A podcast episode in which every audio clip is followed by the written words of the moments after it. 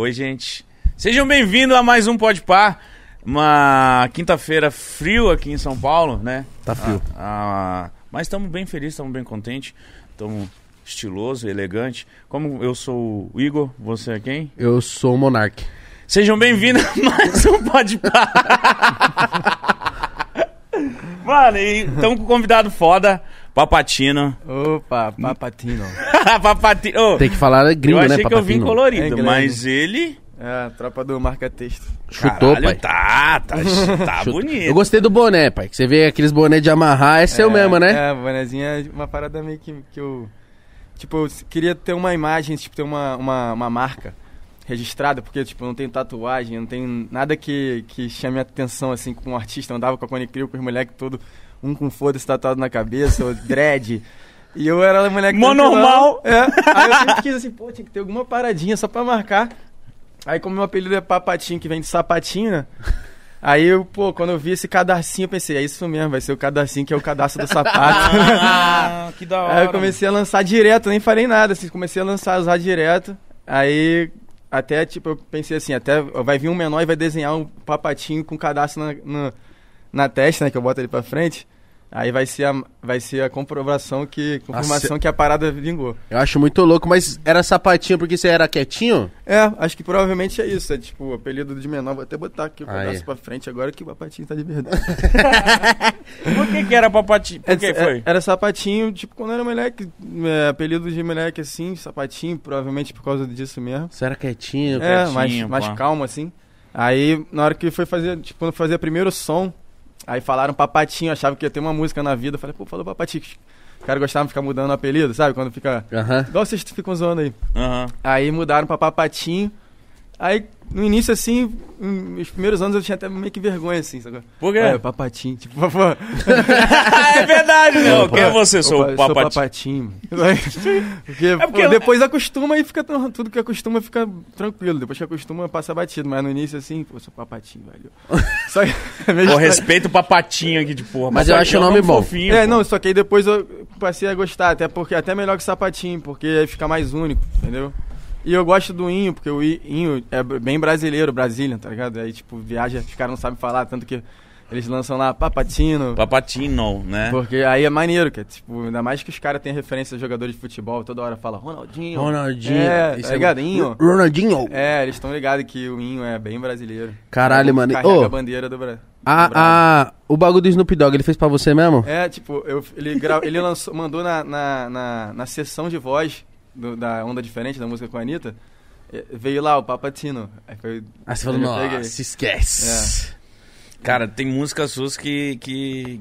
Cara, não, mano, antes da gente falar da, do, da Cone Crew, da, de tudo, é muito louco. Você tá, você tem uma parada quando você já vê a, que ele que fez o bagulho, você fala, ih, lá vem. E vem com, mano, uns artistas muito loucos. É sempre uns feat muito foda, né? É, mano, todo mundo procura. Eu acho que quando o cara quer fazer um feat muito foda, tem que ter você no, no, bagulho, tá ligado? É muito louco É, isso, então, mano. tipo, eu, agora que eu tenho esse, é, como você falou antes de falar de Pony Crew tudo, eu, como meu trabalho agora como artista, lançando as músicas como Papatinho mesmo, com os feats, meu maior trunfo mesmo, como produtor e artista, é esse misturar os artistas e, e fazer coisas que a gente queria, gostaria de ver e não consegue ver por conta dos Sim. projetos pessoais de cada artista, né? Não, não tem, tipo, o, o som que eu gravei ontem, o clipe, é o Pericles com Rariel e The, The Fidelis, Fidelis, tá ligado? Tipo assim, é essa que é, a, que é a parada que eu tenho. Mano, mas como você consegue convencer, por exemplo, É. o Péricles fazer um som com o Fidelis? Cara, às vezes é, é só um convite, porque a gente fica com essa mentalidade, os caras são muito bravos, pô, a gente nunca vai conseguir fazer. Mas aí o cara se amarra na gente também, tá ligado? E a gente não sabe disso. Então, é, quando eu convidei o Pérez, ele se amarrou, ele se amarrava em geral, conhece o trabalho da galera, ele é engajado nas redes sociais, sacou? É? E é isso, se amarrou, ficou amarradão. Os moleques também ficaram felizões de ter feito música com ele. Ah, E- você ouviu o Nossa, Rariel, o Fidelis todo felizão, mano. Exatamente. Até achei que você estava no Rio, você tava aqui em São Paulo mesmo, né? É, aqui em São Paulo, a casa parecia uma casa meio que fora de São Paulo mesmo, uma casa cheia de mato, piscina e tudo.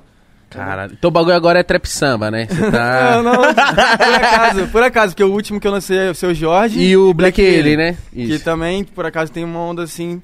É, mas, por exemplo, o, o Tá com Papato lá, que, é, que os feats às vezes saem é, de uma maneira É o e inusitada. Fidelis, É, né? Esse aí, tipo, na Nossa. verdade, esse aí, eu fiz a música com o The Fidelis no estúdio e eu queria fazer um trap mesmo, com a galera do trap.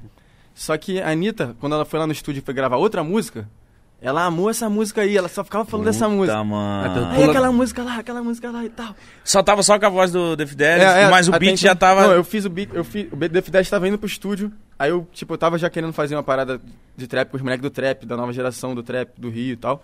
E o The Fidelis tava indo pro estúdio, aí eu, cara, saiu muito rápido aquela, aquele, aquela flautinha, tipo, tá subindo. Às vezes é assim, cara, não tem nada pra ele. Vai chegar aqui no estúdio, eu gosto de ter uns beats, né? Tem, sempre tem, claro, tem Ouve um isso aí, meu mano. tem um estoque lá a- adoidado de beats lá, né? Mas eu gosto de tentar fazer alguma coisa especial pro artista. Cara, eu cheguei ali no, na Push, que é aquele.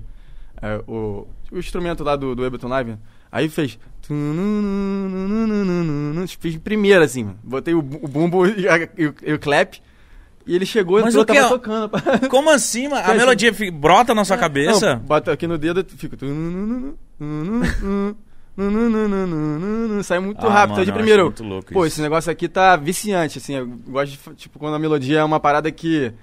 que quando fica um loop e não enjoa, é que eu acho que é isso. Agora, tipo, se tô. se é uma parada que às vezes bota muito elemento, assim, às vezes fica muita informação, fica até difícil pra compor também. Então acho que o minimalista ali, às vezes, o menos é mais. Pô, um 808 ali, um baixo, hi-hat, clap e, e, e a flautinha. Foi suficiente. Ele chegou, falei pra ele, peguei, eh, passei pra ele a visão da ideia da música. Aí ele foi, fez rapidinho assim também, sentou no sofá, fez o refrão. É, é, aí tipo, já é, vamos gravar. Fez um verso e ficou lá a música. E assim, entrar outros artistas, tipo, ia montar a música. A Anitta queria entrar na música de qualquer jeito. Mas você que mostrou pra ela, tipo, É, tava tocando ela, lá. ela foi gravar uma outra faixa chamada 24 Horas, que é com Kevin Cris e Caveirinha. Essa aí, tipo, é uma que eu tenho que é, que é uma bomba, assim, que eu guardo ela, as sete chaves vai sair no meu álbum aí, que é, ela foi gravar essa. Ela, ela fechou em gravar essa, fiquei amarradão, só que ela ficou, cismou com essa aí. Eu fui mostrando assim, ai, se liga nessa aqui. Porque ela gosta de trap, a Anitta curte trap. Que da ela hora. gosta de trap, pô. Ela Mano, gosta de rap. Mano, eu imagino, tipo, a Anitta. A Anitta deve ser muito foda, muito gente boa, tá ligado? Não, uma, mas- uma- um, você sentar com ela e trocar uma Não, ideia então. deve ser uma experiência muito Maneiro da Anitta, que ela é igual a gente, assim. Ela é igual a rapaziada, tá ligado? Tipo, fala merda pra caralho, tá tipo, ela zoa, zoa, gosta de, de festa, mas trabalha também, tipo, trabalha sério. E ela queria fazer a música. A princípio, tipo, na, na primeir, no primeiro dia, a- o pessoal que tava com ela ali, da produção dela ali, falou, não, tu não pode entrar nessa música. Tipo, meio polêmico, assim, se tu pegar pra ver a letra e tal. Só que eu queria equilibrar aquele eu tô armado, sabe qual é que é o, era o refrão? Uma- eu queria fazer uma parada com os moleques do trap, mas que pudesse tocar no TVZ. Que que eu a minha ideia era pegar umas armas de água, uma piscina, uma vibe bem pop, Clean. clean É. e eu tô armado no sentido de não tô armado, tipo, a, violência. Se tô armado, tô preparado. Tá Porra, ligado? que nem. Aí a visão era essa, tipo, eu tô preparado é, e, e as armas de água vão que- quebrar esse, esse peso. Esse clima e eu vou conseguir botar os moleques do trap na Multishow, no Multishow, no, no, na TVZ, Da porque hora. eu tava com essa entrada. Eu falei, cara, eu vou botar os moleques tudo, fazer eu tô armado com arma de, de água. E, e ela entrou, mas pra ela tudo é mais complicado, que é pra, quando a Anitta bota, bota A cara, né? cara numa parada dessa, aí vem um monte de gente, aí tipo, é, foi perigoso assim no início, ela é, é, negaram no início, e ela me chamou pra ir pro estúdio tipo um mês depois, mano. Ela ficou com a guia da música, um mês depois assim, ela me chamou pra ir pro estúdio sem, sem falar nada, mostrou lá duas músicas assim, depois ela vem, vem cá, e aquela lá, tô armado? Vai sair, não? Caralho, ela queria Não, mesmo é, o aquela bagulho, tua mano. É, deixa eu entrar naquela. Pô, nunca fiz uma música assim. Eu falei, cara, não tem como negar também. Então já é, a gente começou a escrever ali, junto com ela ali, pá, fazer. E ela se amarrou, a música já, já tava estourada na casa dela. Ah, ela já colocava Ah, pro tipo, pessoal MC ouvir. Rebeca cobrava a música, Pocahontas. Tipo, queria saber da música. Quando vai sair aquela música lá? Eu tô armado. Tá e, e aos 45 do segundo tempo entrou um Bin, um moleque mega talentoso que tinha feito um projeto com a gen- gente lá no, no projeto acústico que a gente tem lá, Papa Sete. Ele fez lá, gravou. E o moleque faz trap também. acho- O moleque tava começando a carreira dele. E eu convidei já, faz os sons dele, me amarro nas músicas dele. Pô, a Marília Mendonça, eu descobri É. ele quando essa música. Uhum. Falei, Freestyle, freestyle pra faixa rosa também, tá ligado? Essa aí que é uma antes, assim, que... Aí o moleque, pô, ficou amarradão, fechando o projeto, a gente fez e deu bom. Demorou quanto Aí- tempo pra, pra lançar o clipe? Tipo, nossa, Então, deve ter proble- dado um trampo. Até gravar, Não, até é. aceitar. O, pro- o problema é que, tipo, começou a pandemia, tá ligado? Até dei um soco aqui. Fique em paz. Começou Caralho. a pandemia, pô. Aí eu já tava meio que desanimado até dos meus projetos, um monte de clipe pra fazer, música pra gravar. E, e não ia. Não sabia, não sei o que aconteceu, não, tipo, não sabia o que ia acontecer com a música, só que eu, a Anitta que, mesmo que agilizou as paradas. Ela falou, pô, vou gravar um clipe numa, na casa aqui, aqui, a princípio ia ser na casa dela mesmo. Aqui em casa do, de um, pra um italiano. Bora fazer, bora fazer o clipe. Tá? E eu também já tava querendo lançar, aí a gente foi lá e fez. A gente alugou uma casa do lado da dela. Eu achava que era a casa dela. Então, é igualzinho a casa dela, geral pensa, mas a gente preferiu. Por causa da pandemia, assim, é lógico que a gente fez todo o cuidado lá, o né? teste, tudo certinho. Só que, porra, a Anitta, é, como eu falei, pô, pra ela é tudo mais complicado. Aí tem um drone filmando ali, fala que a Anitta tá fazendo uma festa na piscina, entendeu? Sim. Aí, pô, melhor evitar, a gente conseguiu fazer e geral Oh, saiu feliz. Mas, mas, mano, tipo, as suas. é, esses feats, desde o começo, quando você começou a, a chamar os artistas, você já tinha essa ideia de, tipo, mano, vou chamar um cara nada a ver com outro, nada a ver, vamos juntar, vamos ver o que, que dá. Não, nada a ver que eu falo assim. Que a galera não se imagina é, junto, não né? imagina, É, entendeu? então, foi, foi meio que natural, porque eu, a princípio, produzia rap, era da Cone Crew, um grupo de rap. E comecei a produzir para outros artistas do rap como produtor. Eu não fazia show, eu não tocava de- como DJ. Eu era o DJ da Cone Crew, tá ligado? Tipo, o nego me chamava direto, vários pedidos de show, toca aqui, sei lá o quê. Só que eu não me sentia confortável de tocar só porque eu era conhecido por, por ser produtor de rap. Mas eu não ia ficar muito feliz, que eu, tipo, sou muito perfeccionista, assim, detalhista, de simplesmente, só pelo meu nome, eu vou ali entrar numa casa de show, uma boate, sei lá, e vou tocar ali as músicas, tipo, umas músicas que eu produzi, Drake e tudo mais. Tipo, não- não- ainda não era o momento, eu não tava satisfeito com aquilo ali, pra aceitar aquela... Então eu neguei vários, vários, vários, neguei, tipo, anos de pedido de show. E Perdeu che- dinheiro. Perdi dinheiro. Deixei de ganhar, deixei de ganhar, isso, diferente. deixou- É, deixou de ganhar. Aí, mas eu sabia que era melhor segurar pro momento certo. E quando eu percebi que, tipo, eu tinha toda aquela estrutura, conhecimento, a bagagem toda que a Cone Crew me deu, e que foi um momento que começou até a esfriar, a Cone Crew começou a parar de fazer muito som, parar de fazer som mesmo, e eu precisava dar continuidade, até porque eu já estava acostumado com essa vida de show. Tipo, desde moleque eu tava viajando todo final de semana. E sem show com a Cone, por exemplo, eu não sei se eu ia ficar, tipo... No início eu até gostei dessa ideia, fiquei, tipo, dois meses, tipo, sa- eu não tinha, não tinha um sábado que eu ficava no Rio Livre. há anos, tá ligado? Tá? Tipo, aí eu fiquei, caraca, eu posso ficar sábado fazendo beat. Posso trabalhar tranquilo. Mas aí chegou uma hora que eu senti saudade de viajar. E eu, e, e eu, eu- esse, esse, e eu também sempre fui acostumado a fazer show mesmo pra galera, tipo, ver, ver ali na Cone. Tipo, a gente chegava, tinha fã pra caralho, mó doideira. Aeroporto, os negros esperando a gente lá. E, mó doideira. Aí eu não queria também só tocar como papatinho sozinho ali. Tipo um, é, sabe, residente. Sim. Nada contra, com todo respeito, cada um tem o seu trabalho, mas eu ia chegar lá assim e ir embora, tá ligado? Tocar. Não, eu queria fazer um show. Então, pra eu fazer esse show, eu, eu, eu, eu achei que eu tinha que produzir o artista Papatinho. Eu sou um produtor, eu vou produzir eu mesmo. Sim. E foi isso que eu fiz, eu tipo, vou produzir o Papatinho. Aí eu optei por trap e funk misturado, porque é um ritmo dan- dançante que eu vou poder tocar, tá ligado? A minha visão era essa, tocar as minhas, as, as minhas músicas. Tipo, o show do Papatinho ser do Papatinho mesmo. Claro que boto ali, uma sei lá, chama os tá- moleques, sempre vai ter, dá pra botar no set, tá ligado? Mas, mano, falando, você falou de chama os moleque, mas você sempre foi um cara que colocou a cara pra bater assim no Sim. clipe, nas Sim, paradas. não, você sempre então. teve essa visão? Sim, sim, porque assim, no início da Cone Crew, bem no início mesmo, vocês nem, nem conheciam, ninguém conhecia, eu era, eu, tipo, é, eu queria fazer parte, eu fazia parte de todas as etapas, de tudo, sacou? Só que no início eu levava um CD de, de beat, assim, entregava pro maluco, assim. No início shows bem underground mesmo, em bar, tá show em bar, assim. Nossa. Aí eu entregava o CD assim, entregava o CD e falava, qual é? Música, é, faixa 7, depois faixa 9, faixa 10. Aí eu ia ficar vendo outras paradas. não tinha nem cachê ainda. Depois, quando tinha cachê, eu pegava o cachê. Eu, sei lá, arrumava um jeito de participar. Só que eu não ficava no palco. Eu me liguei que, pô, quero estar no palco com os moleques. Fazendo tudo com os moleques. E pra eu estar no palco com os moleques, eu fui... Primeira coisa que eu fiz foi comprar um, um sampler. Você ligou? A, a, a Trigger Finger, que foi a minha primeira, primeira MPC, que não era MPC, que era MPC mais pá, mais, mais barata, né? Que é, é controladora, na real. Que eu comprei no funk do Rio de Janeiro. Os DJs, eles tocavam só com MPC. Tá ligado? Eles Aqui em São Paulo verdade. também. É. Isso, aqui em São Paulo também. Então, eu queria tentar colocar a MPC no show de rap ali da gente. Tipo, a MPC sempre foi, falou com rap, claro, desde de sempre, assim, os produtores ampliavam, usavam, MPC sempre, claro. Mas nos shows, eu não via muito. Eu, pelo menos, não via muito. Até nos shows que eu ia, assim, os shows eram DJs normais, pá, normal e tal, e tal. Eu queria botar MPC porque eu achei que eu poderia participar, participar do show. E é assim que eu dei minha, início ao Papatinho protagonista também dentro da Cone Crew. Foi, tipo, eu peguei MPC e vi que o cara começava a tocar, aí eu fazia fazia bateria assim ao vivo, os moleques faziam freestyle. Todo mundo veio da batalha, veio de rima e tal. Então, é, eu comecei a participar mais. Só que ainda assim, eu não tinha tanto espaço assim no palco por conta do, dos microfones.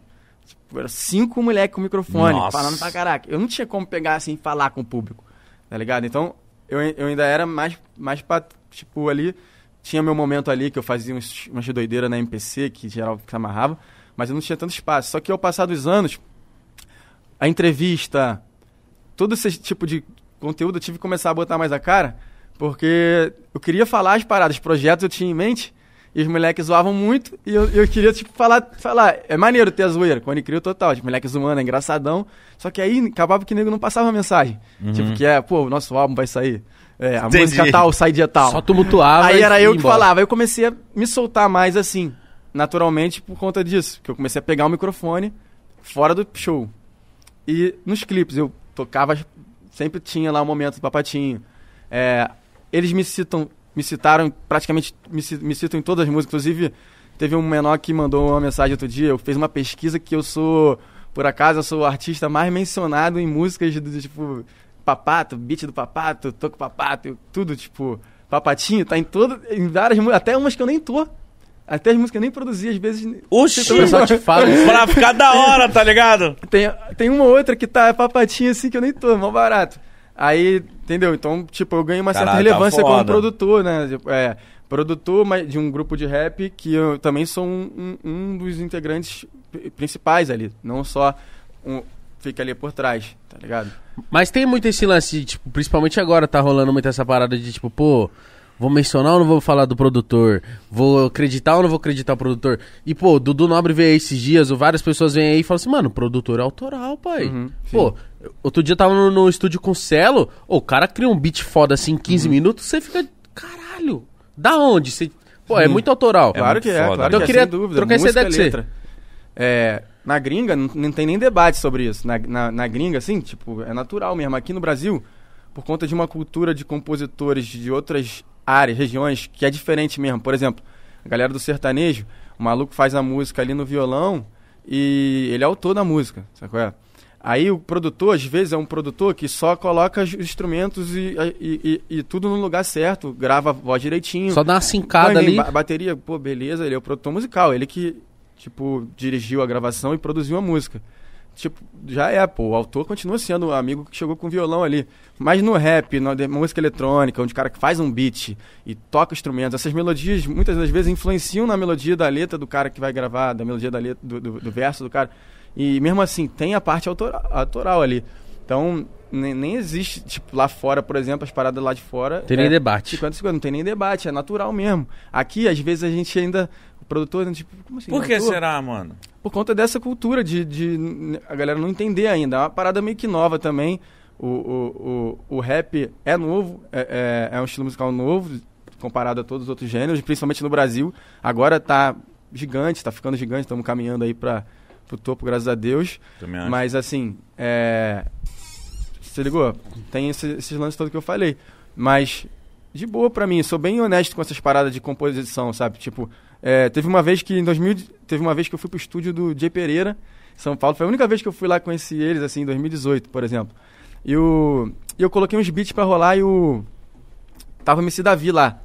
A MC Davi é um moleque também que, tipo, de melodia, que, pô, Nossa. sabe como é que é? Pô, Esse o- moleque- os MC compõem em cima moleque- do beat, mano. Isso, exatamente. E esses moleques, Lucas Carlos, Davi, todos esses moleques de melodia, eles têm uma maneira que tu dá play.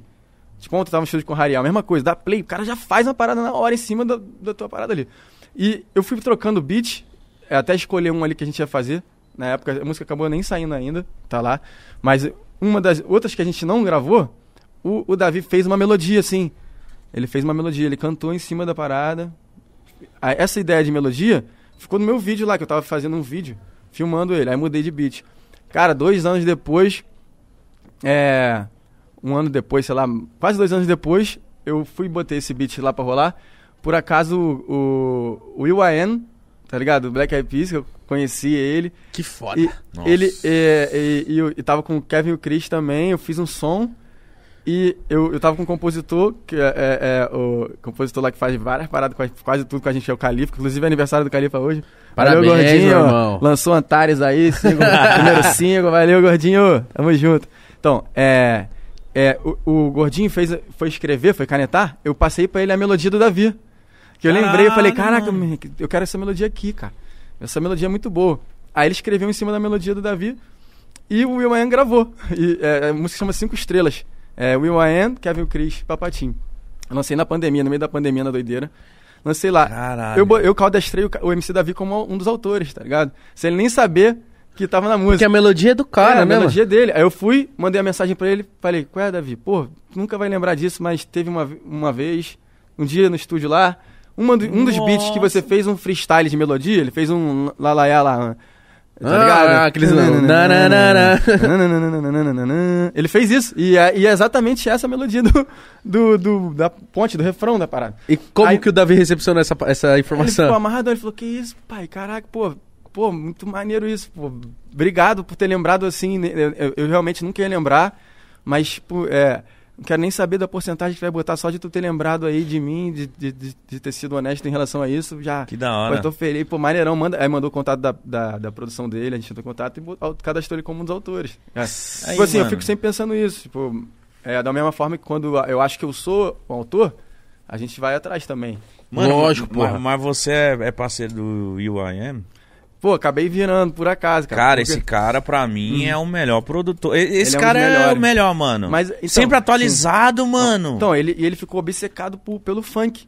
Porque ele, ele- esses produtores, tipo, esses produtores brabos, eles sempre vão buscar uma- um novo som, tá ligado?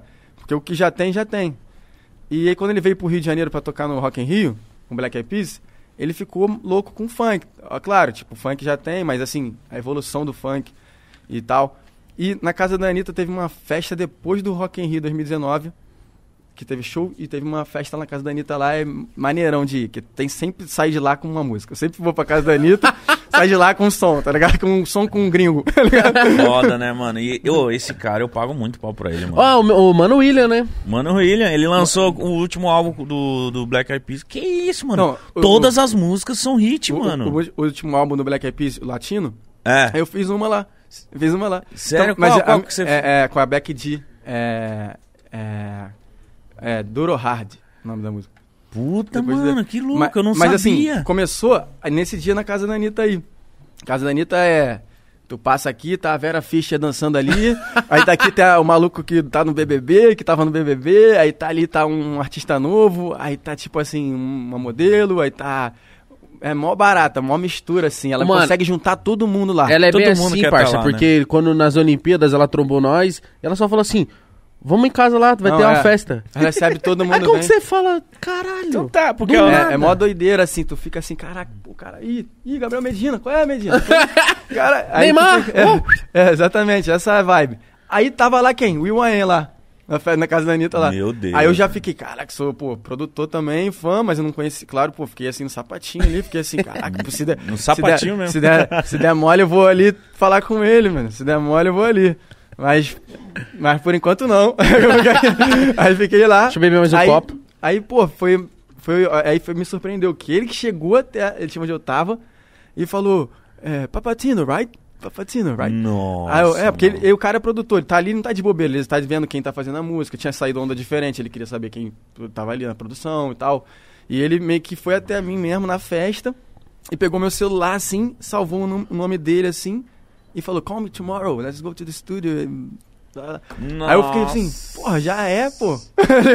Salvou aqui o nome dele aqui, igualzinho como é escrito, que é tudo em minúsculo, agora acho que é Will, Will, Will ponto ponto Aí, AM, é, tá ligado? Caralho. Aí eu, pô, já, é, aí mandei uma mensagem pra ele, no dia seguinte a gente foi pro estúdio, chegamos no estúdio, a gente começou a trabalhar e tava todo, tava Black Eyed Peas, tava, tava inteiro, tava de todos, todos os caras que eles Rio. Nossa, mano. Aí foi foda. porque tipo, eu cheguei lá, aí eu levei 10 beats, né?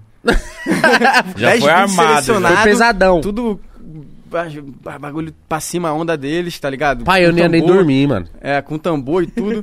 e cheguei lá no. no- no- na, na- Tava rolando uma gravação, no era uma casa, um mega estúdio lá no Rio. E tem uma casa, tem tipo uma mansão. E, e tava rolando a gravação do- de uma outra música. E o estúdio tava ocupado. Aí eu falei pra ele, pô, tô com os beats aí. Ele, pô, vamos ali fora ouvir então. Aí eu fui na, na- na- na- no quintalzinho da casa lá. E comecei a dar play pra ele na caixinha de som que eu, tipo, sorte que eu tinha, porque eu, ou é fone ou seu celular não dá pra mostrar nada Tinha que no sentir celular. o não grave, né? Tinha a caixinha de som, aí mostrei pra ele assim, ele rea- reagiu assim, Bem, né? bem, aí ele falou, tem como a gente usar ali agora? aí eu falei, pô, vai ter que ter, né, filho? Vou desenrolar lá. Aí cheguei lá, pô, tem como a gente usar o estúdio aí? Tá no meio da sessão dos caras, hein? Aí eu falei, já é, pô. Aí já era. Tomou a sessão. Eu aí já chegou, tomou a sessão. Aí os caras todos do Black Eyed Peas. Tava a Julia B, por acaso, também, que é uma artista também que hoje tá gigante aí, que é muito, muito parceira também. Eu tava nesse dia também lá no estúdio. E a gente começou a fazer. Aí eu toquei um beat e começou a fazer freestyle, assim, de, de, de melodia. Gravar no celular assim, eu, caralho, irado, irado. Aí, é... Se amarrou, eu pensei, pronto, já era, já é esse aí. Só que ele veio e falou assim, me amarrei, mas aí, bora fazer um do zero? From scratch, que eles falam, né? Aham. From scratch. Eu, já é, tá ligado? Eu tava com a push, só que, porra, maior responsa. Porque eu já tinha responsa, 10 mano. beats maneiro. Ele queria fazer um do zero com todo o Black Eyed Peas na sala. Eu, pô, já é. Aí ele, aí ele falou, eu quero um, um... Uma parada com gravão e um stupid synth, tipo assim, um sintetizador doideira. Aí eu vi um synthzinho assim no- na push também e botei o tambor do, do 150, né? E toquei na hora assim, tu, tu, tá, tá, tu, tu, tá, tu, tu. tipo, e botei com o, o synth com 808 gravam, bam, distorcidão. E ele já começou a reagir, já começou a canetar. Aí ele perguntou, que BPM é isso aí? Eu, 150. Ele, 150? Tipo, o cara ficou doido, porque ser Muito diferente, rápido, o né? BPM no Rio subiu pra 150, agora já tá 170. Mas no, momento ali era 150. Ele, 150? Eu até tenho vídeo dessa parada dele, 150? Eu, é, pô, 150. Aí eles fizeram a música inteira lá e a gente continuou fazendo. E, e teve uma parada que impressionou bastante. Tu falou, o Will é uma, ref- uma referência como produtor e ele é um cara da tecnologia. Você repara que ele lança. Ele acabou de lançar uma essa máscara. máscara que ele lançou, mano? lançou uma eu vi, máscara. pai. uma máscara tipo um. Sei lá, mano. Com fone. É, né? Homem de Ferro, filho. É. Uma máscara, máscara com fone, pra pandemia. Tipo, uma máscara assim, de metal, tipo um. Uma parada muito louco. braba com fone Bluetooth. Caramba, o maluco tá apresentando aqui no Sub-Zero na rua. É, cara, é igual o Sub-Zero mesmo. É igual o Ele, Sub-Zero ele, mesmo. ele é tudo da tecnologia. Só que quando a gente foi gravar, tipo, a gente fez, vamos começar outra. É, já é, começar outra. Aí ele tinha um piano lá no estúdio, ele foi lá pro piano. Aí isso aí que me deixou, que deixou é, impressionado, assim, porque como é o cara da tecnologia, tu imagina que, pô, o cara vai desmerecer até os equipamentos, porque o dele vai ser o, o brabo. Irmão, ele gravou o piano, ele botou, ele gravou, ele ligou a câmera assim, deixou gravando o vídeo. Juro por Deus. Só pra gravar o áudio. né? Vídeo. Juro por Deus. doideira. Um estúdio daquele. Aí ele deixou gravando um vídeo assim no, no celular e tocou o piano assim, as- umas notas. Aí ele pegou o vídeo e mandou no airdrop pra mim. Aí eu falei, cara, tipo, toda a referência que eu tive, que eu vi, gravação, qualidade. Cara, tinha nego falando, ele nem pediu pra eu calar a boca. Ele nem pediu pra eu calar a boca. Eu dei uma filtrada lá no piano, mudei as notas, meio que samplei o piano dele e fiz uma parada e comecei a fazer do zero com ele. Mano, duvido. Nossa, Na hora de ele gravar. que Juro, ele, louco, é porque mano. eu acho que é pra manter a sujeira, ele gosta. Pra gravar a voz, ele pegou o, o, o SM58, que tava lá no estúdio lá, ó, de mão. E começou a gravar. Caralho, o maluco é funkeiro, tá ligado? De, de, de São Paulo. Funkeiro de São Paulo, Max Camiseta Trap no ombro. Juro por Deus, pegou assim. Aí ele, ele mesmo se gravando ali na técnica mesmo. Ele gravando linha por linha, aí stop, mexendo rapidão no Pro Tools lá do estúdio. Aí gravava mais uma linha, aí, aí rolava as linhas, aí ele gravava mais uma linha, aí voltava. Aí gravando linha por linha, pronto, acabei aqui meu verso, sei lá o quê. Aí acabou tudo. gra- Os moleque do. Os, os moleque, é foda, os moleque do. Os os moleque. moleque lá do Black Eyed Peas. Mas aí, maneirão, que os moleque, os moleque do Black Eyed Peas chegavam tipo os moleque do, do, do rap aqui, quando eu tô no estúdio lá na Papatunes, boa. comigo assim, aí, Papatino, check it out.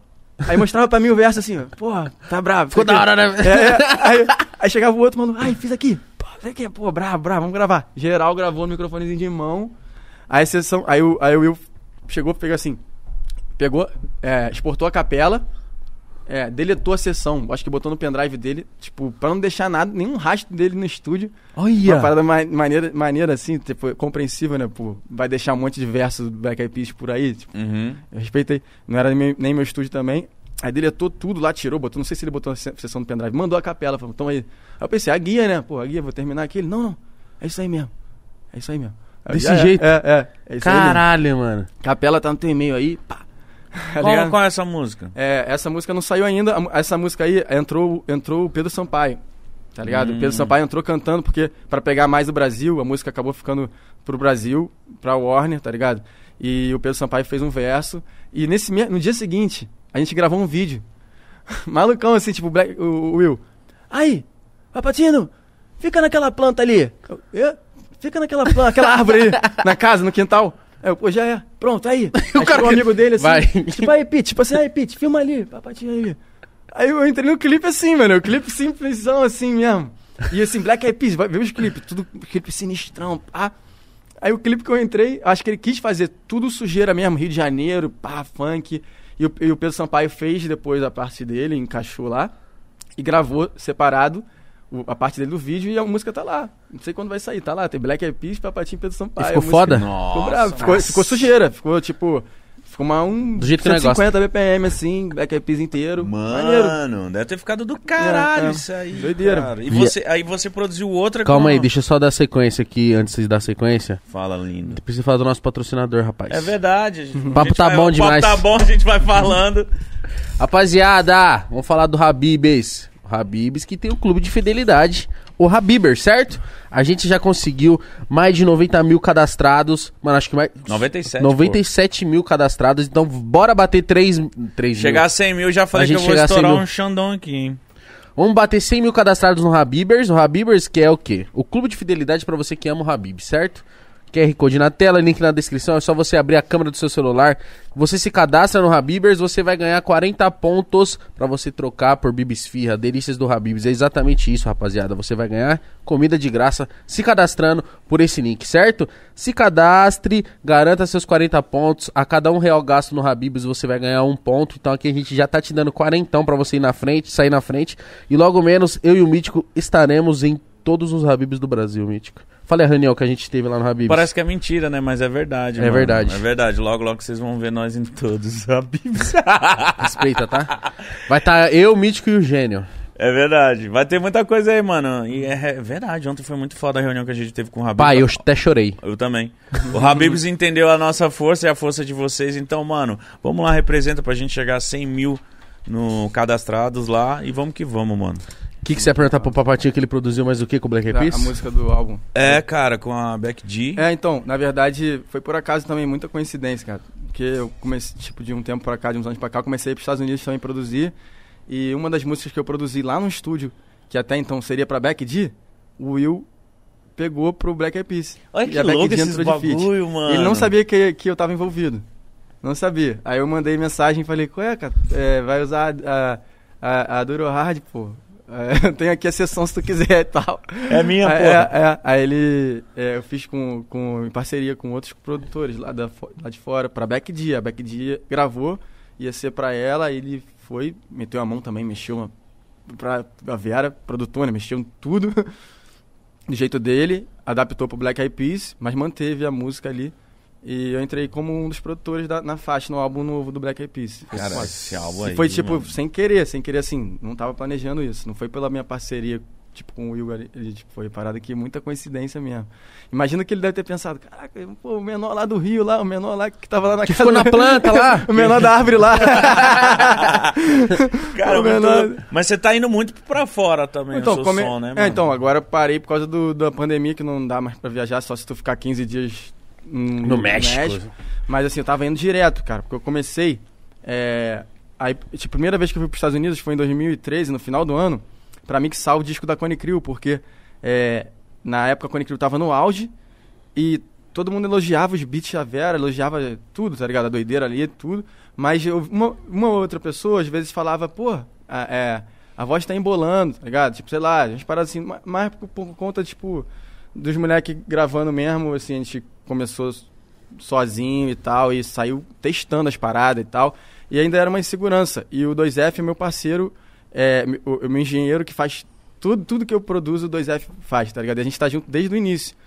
E a gente tava junto nessa época, a gente que aturava lá os 100, 100 tracks do, do CERT de voz, 100 tracks de... Tipo, os moleques deixavam 50 canais. E a gente que, tu, tu, tu, que selecionava. E, e a gente, pô, eu pensei, pô, seria uma oportunidade foda agora quando o Nickel cresceu, da gente mixar na gringa, igual a galera faz. E o 2F junto, pra ele pegar esse conhecimento também e usar pra, com a- pra gente mesmo. Entendeu? Então a gente acabou indo pro, pros Estados Unidos mixar o álbum com o Mário Caldato, que, é o, que era do Beast Boys, que fez Marcelo D2, Seu Jorge, Jack Johnson. Tudo ele mixava ali lá fora. Da então era uma referência da época. E a gente foi junto, eu, Honeyman e 2F, pra mixar o álbum da Cone Crew. A gente foi pra Los Angeles. Dezembro de 2013. Chegando lá, pô, deu tudo certo. O 2F, na real, já tinha mixado 80%. No final, foi só um tapa final, mas uma garantia de que a, a qualidade estava maneira. E o. E o. Opa, valeu, pai. E foi foda que o 2F, além dele ter com certeza aprendido um pouco com essa, com essa viagem, ele com certeza ele deve ter se sentido muito seguro, porque ele chegou de igual para igual com o Mário Caldato. O Mário Caldato ficava elogiando ele pra mim assim: Ah, he's good. ele nem via o Mário Caldato, ele é muito bom. aí eu falei, pô, valeu. Aí, tipo, o 2F sempre mixou tudo meu e mais do que nunca aí nesse, nesse, nesse. Depois disso aí, a gente voltou e se, ficou- se sentiu à vontade de fazer tudo no Brasil mesmo, usando a nossa estrutura. E, a gente, e o 2F hoje é uma das referências de engenheiros do rap. Ele masteriza tudo. Tudo que sai do rap, principalmente no Rio, tá lá, 2F Flow. Então ele é um parceiro meu. Começou junto comigo, ele fazia beat no início.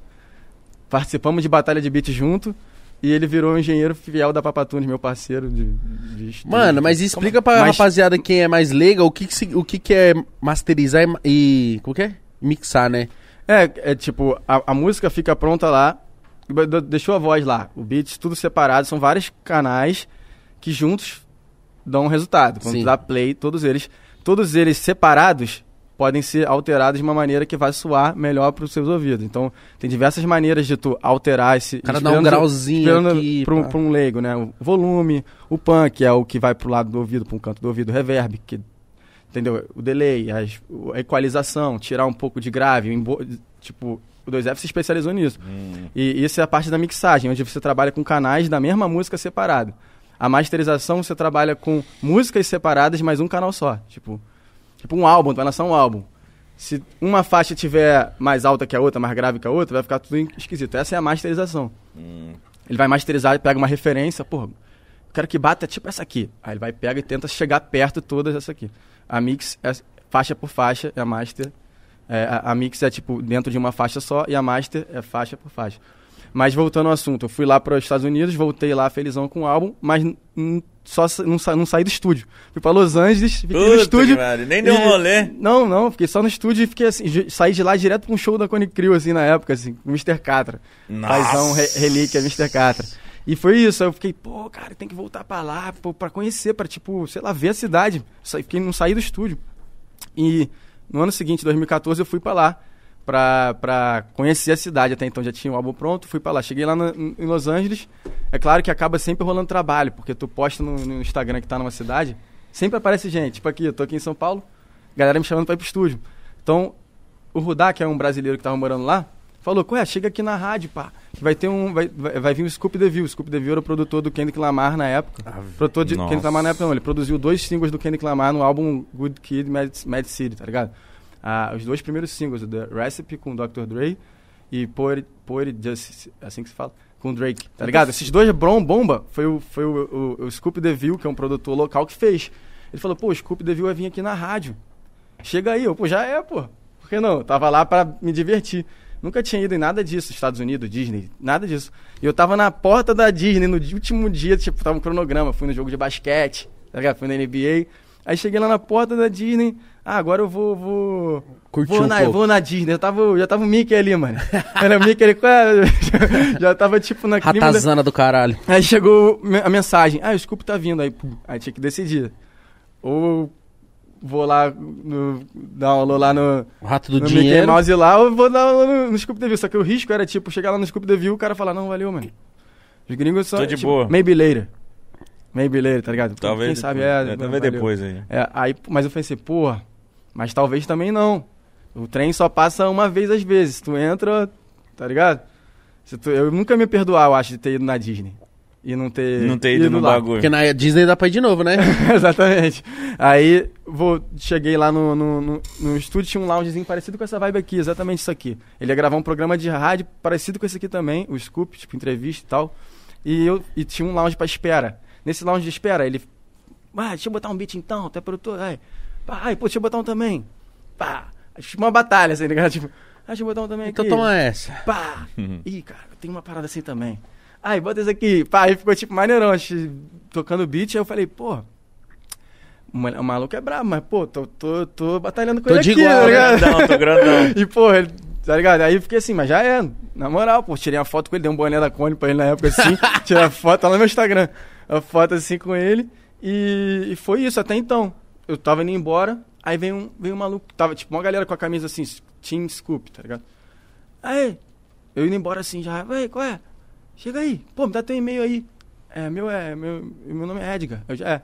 Aí eu fui embora pro Rio. Um mês depois ele mandou Scoop Devil ve- X versus Papatinho, o meio de- dele, que ele era manager do Scoop Devil, tava querendo que eu mandasse coisa pra lá. Caralho. Aí eu falei, caralho, uma oportunidade, né, caraca. Aí eu comecei a mandar beat pra ele assim. Aí, tipo, e, e foi maneiro que o, o Kendrick Lamar tava fazendo o próximo álbum dele, que veio depois desse, que foi o que ganhou vários Grammy, tá ligado?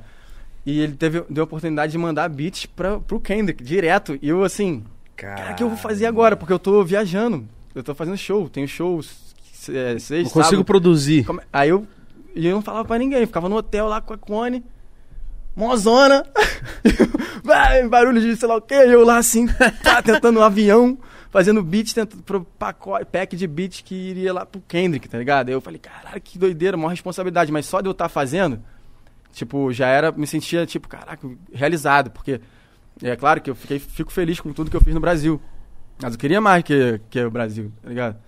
Então, tipo, eu fiquei lá, pá, obcecado pela parada. Eu me mudei, mano. Eu me mudei na época, assim, fiquei num quartinho que era mais confortável, fazendo beat pra essa parada.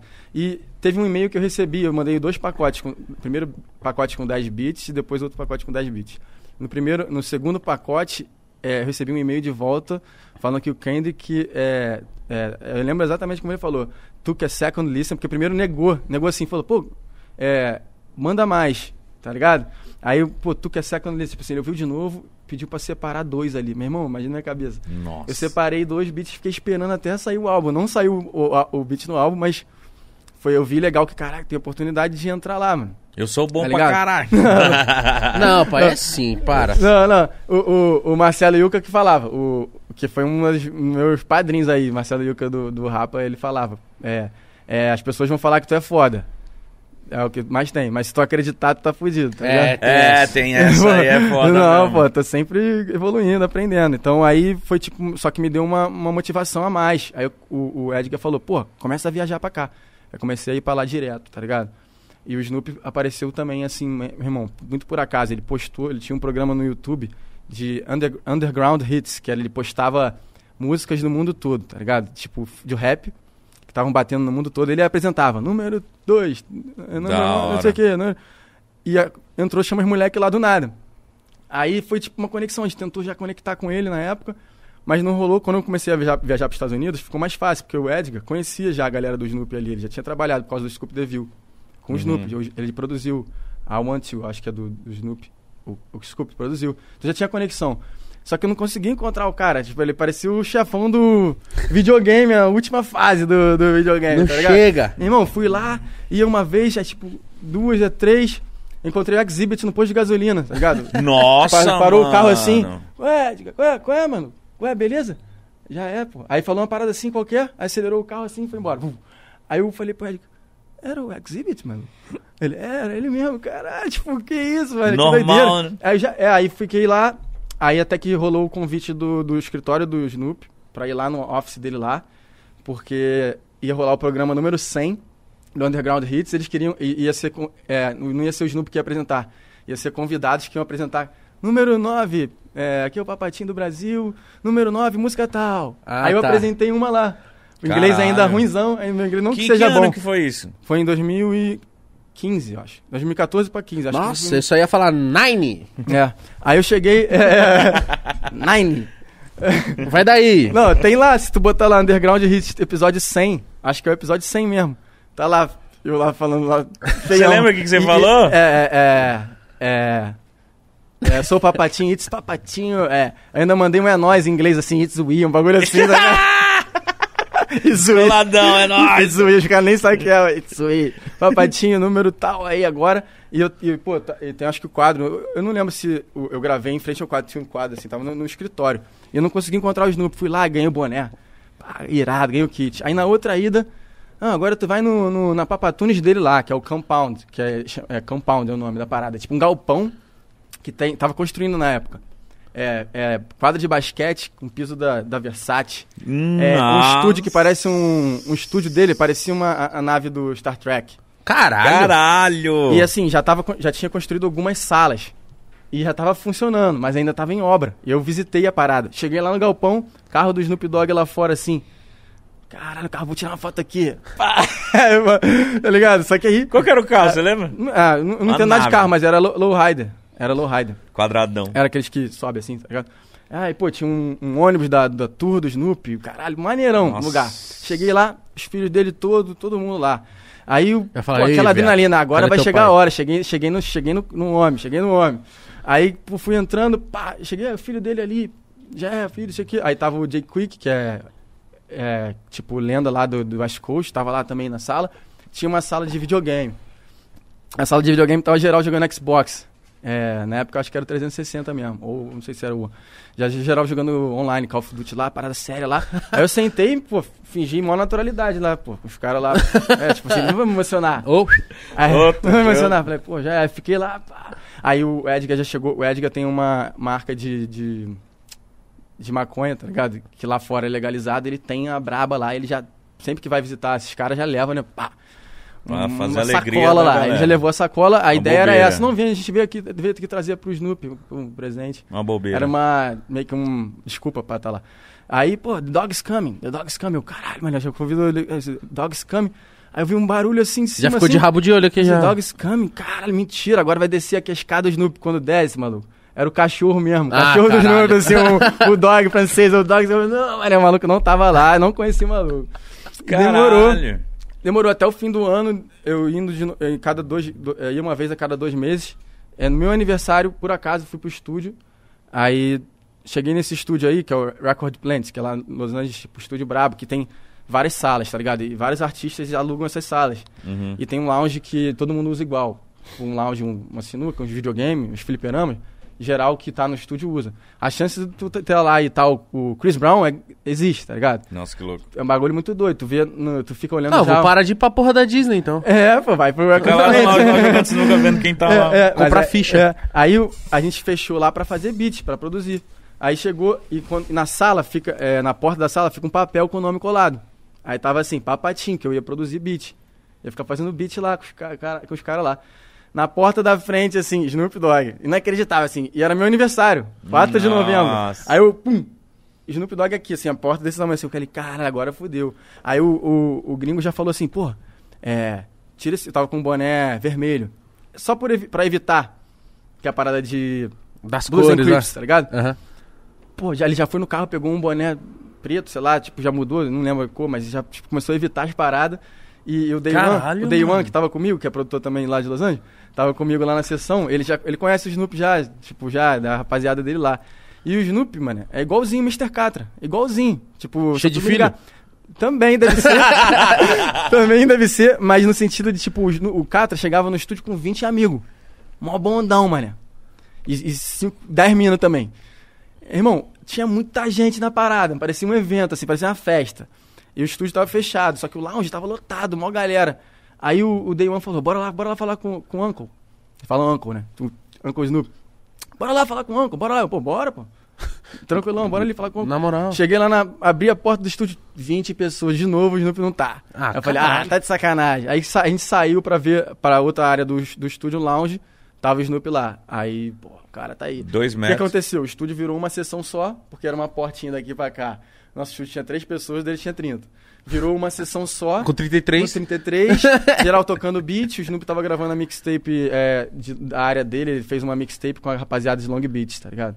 É, aí ele gravou com todos os rappers que estão da área dele. Tem essa mixtape lá, ele tava Nossa. produzindo, gravando. Foi onde eu conheci ele lá e consegui ter, é, tipo, conversar. Você trocou E- ideia com tro- ele? Troquei ideia, tava, tipo, falando com ele, pá. E, e- e rolou bolo de aniversário, papatino, é birthday lá, um aniversário lá, um bolo, tá ligado? Os caras organizaram lá. Cara, Aí eu fiquei, sim, aniversário é esse. Ele cantou um parabéns pra você? Ninguém cantou parabéns não, mas rolou o bolo, mano. Juro por Deus, chegou um bolo lá assim, pá, bolo. E o caralho, aí eu fiquei assim, que, que doideira é essa que eu tô vivendo? Aí, Snoop, primeiro pedaço aí, não chega. Você é louco, caralho.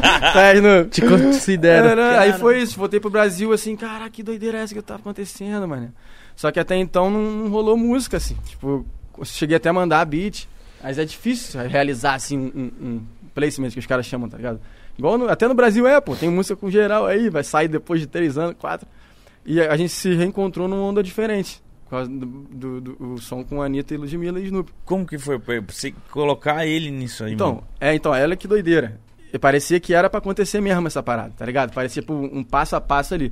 Porque a Anitta, quando, ela, me- quando eu conheci a Anitta, é, ela ainda não era a famosa Anitta, tá ligado? Ela, era, ela tava na Furacão 2000 ainda. Larissa. É, ela era, não, ela era a Anitta, da Anitta, Furacão é. 2000. Ah, tá. É, e ela é underground, tipo, do funk, carioca. Tá ligado? Tocava em baile. E ela se amarrava nos rap, assim. Ela se amarrava nos rap. Ela namorava uma mulher que gostava de rap também na época. E ela se amarrava de rap e falou comigo no Facebook. E na época, olha que doideira. Eu tava produzindo uma mixtape do Gil Metralha, que o Gil é um, é um moleque que veio da Batalha de MCs, que faleceu, inclusive, tá ligado? Tristão.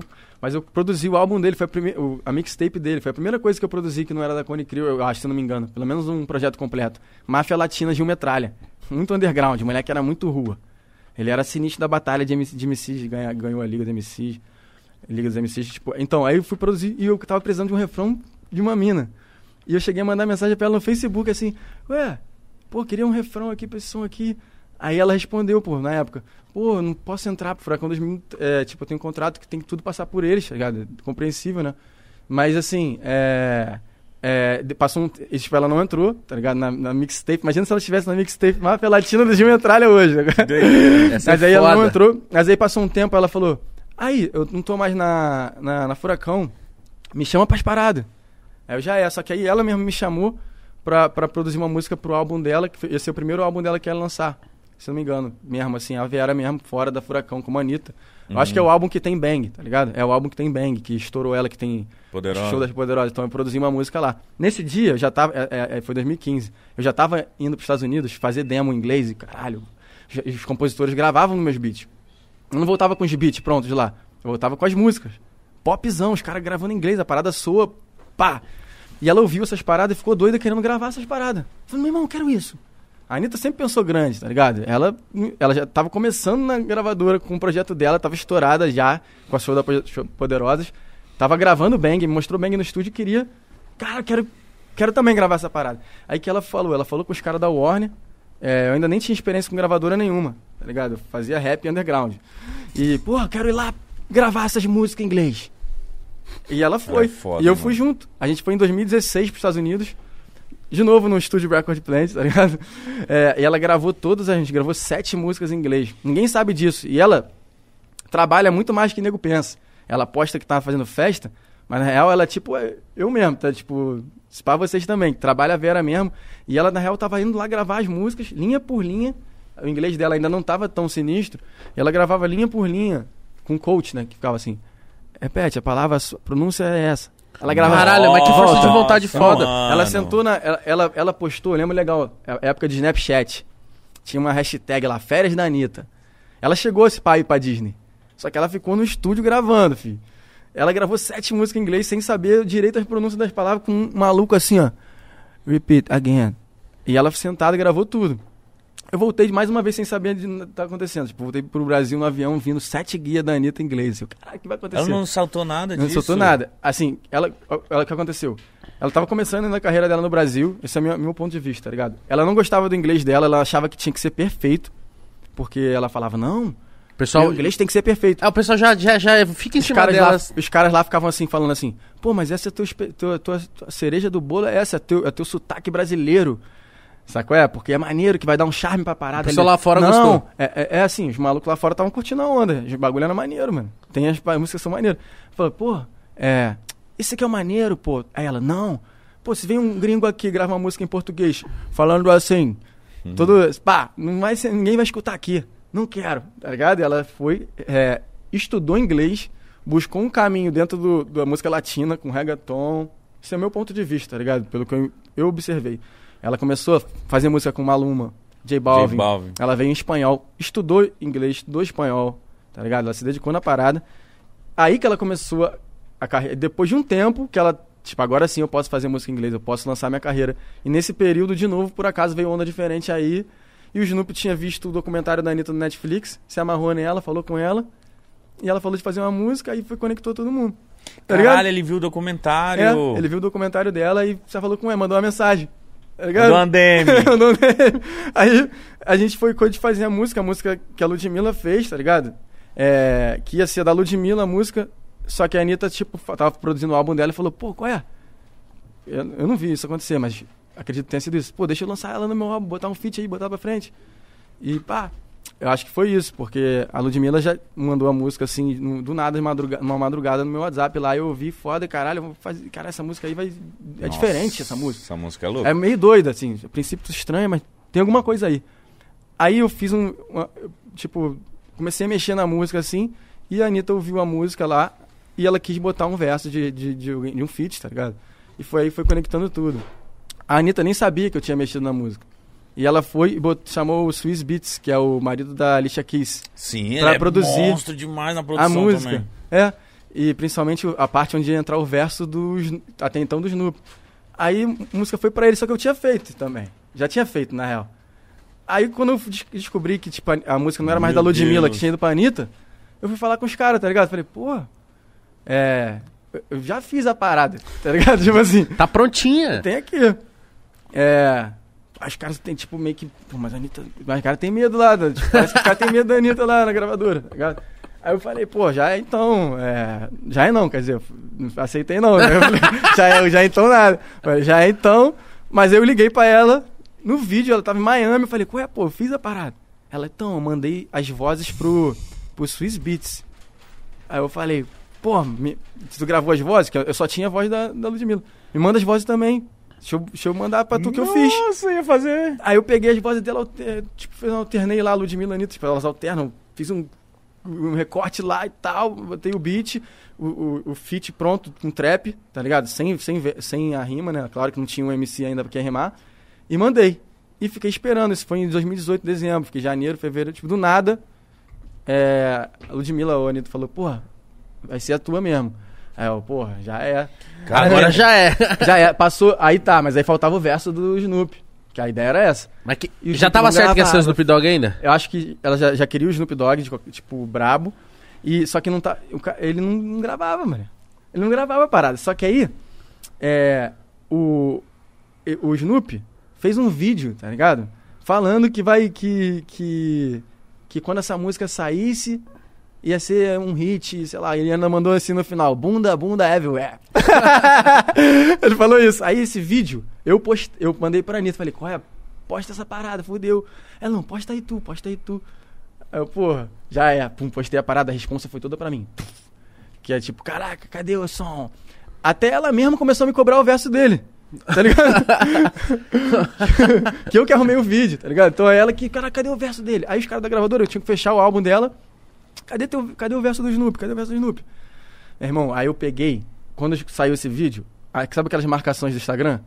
Tipo, tinha um milhão de marcações assim do Snoop assim com a Anitta, aí tinha assim. A minha cara lá assim, tá ligado? tipo, que eles fazem aquela parada que divide a Sim. tela. Meu Irmão, tinha muito. Aí eu voltei atrás, aí eu pensei, pô, vou tentar usar meus contatos aqui. É, mandei pra todos os caras que eu conheci lá, tá ligado? Do, do compound, do escritório. Falei, cara, olha o que tá acontecendo. Tem 48 horas pra fazer a música, só tem mandado 60 prints assim de tchuf, no Brasil, como é que tá? Ele, que isso? Como assim? Nem existe a música, os caras estão postando isso. Eles nem conseguem nem entender. Tá ligado? Força de Anitta, e- de, força da Anitta com Ludmilla. Ludmilla, você é louco. Aí, pô, foi isso. Os caras não vão agilizar aqui, vão agilizar aqui. Ele vai gravar amanhã. Rapaz, irmão, aí a Anitta fala, ele gravou? Ele gravou?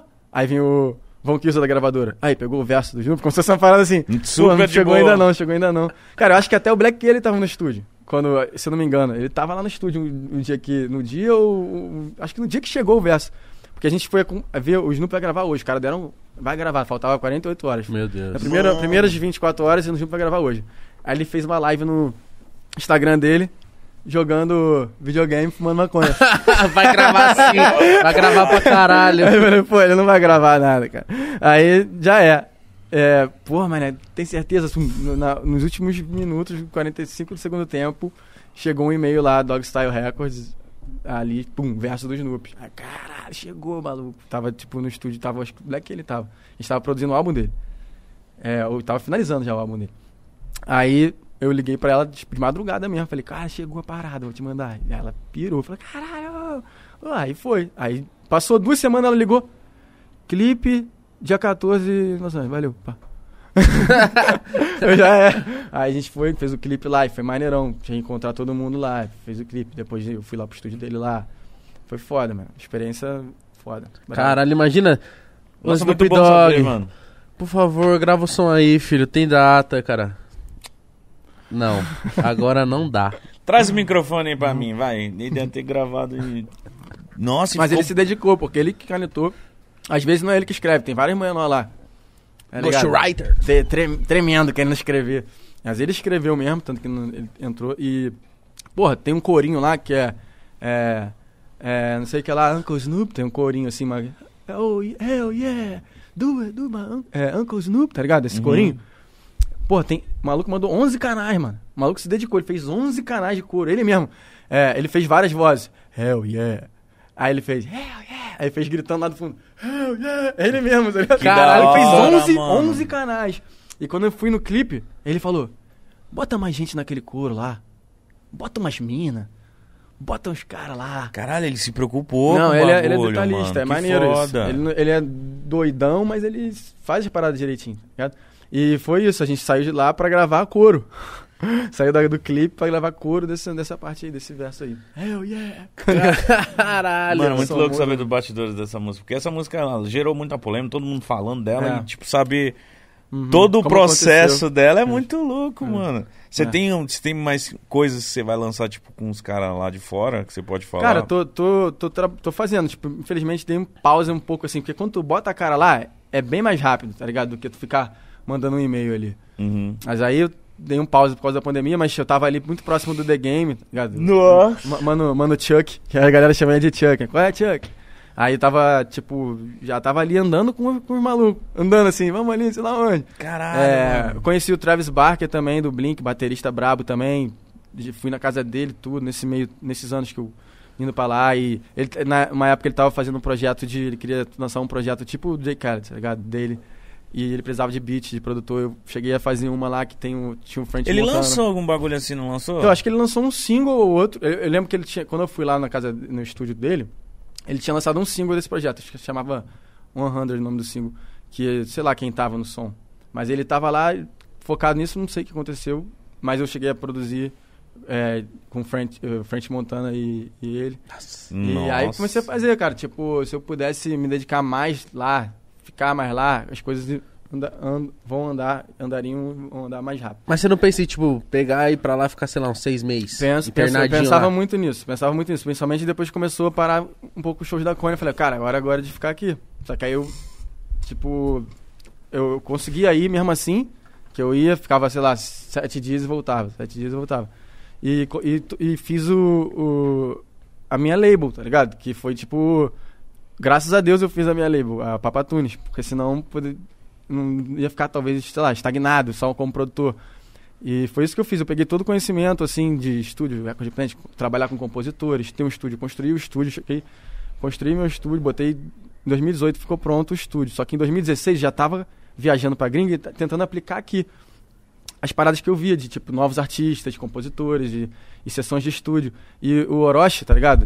É, ele tava começando, por exemplo, a carreira dele lá, na, tava batalhando na Batalha do Tanque e ganhando de todo mundo, e tava ganhando uma relevância assim no rap underground.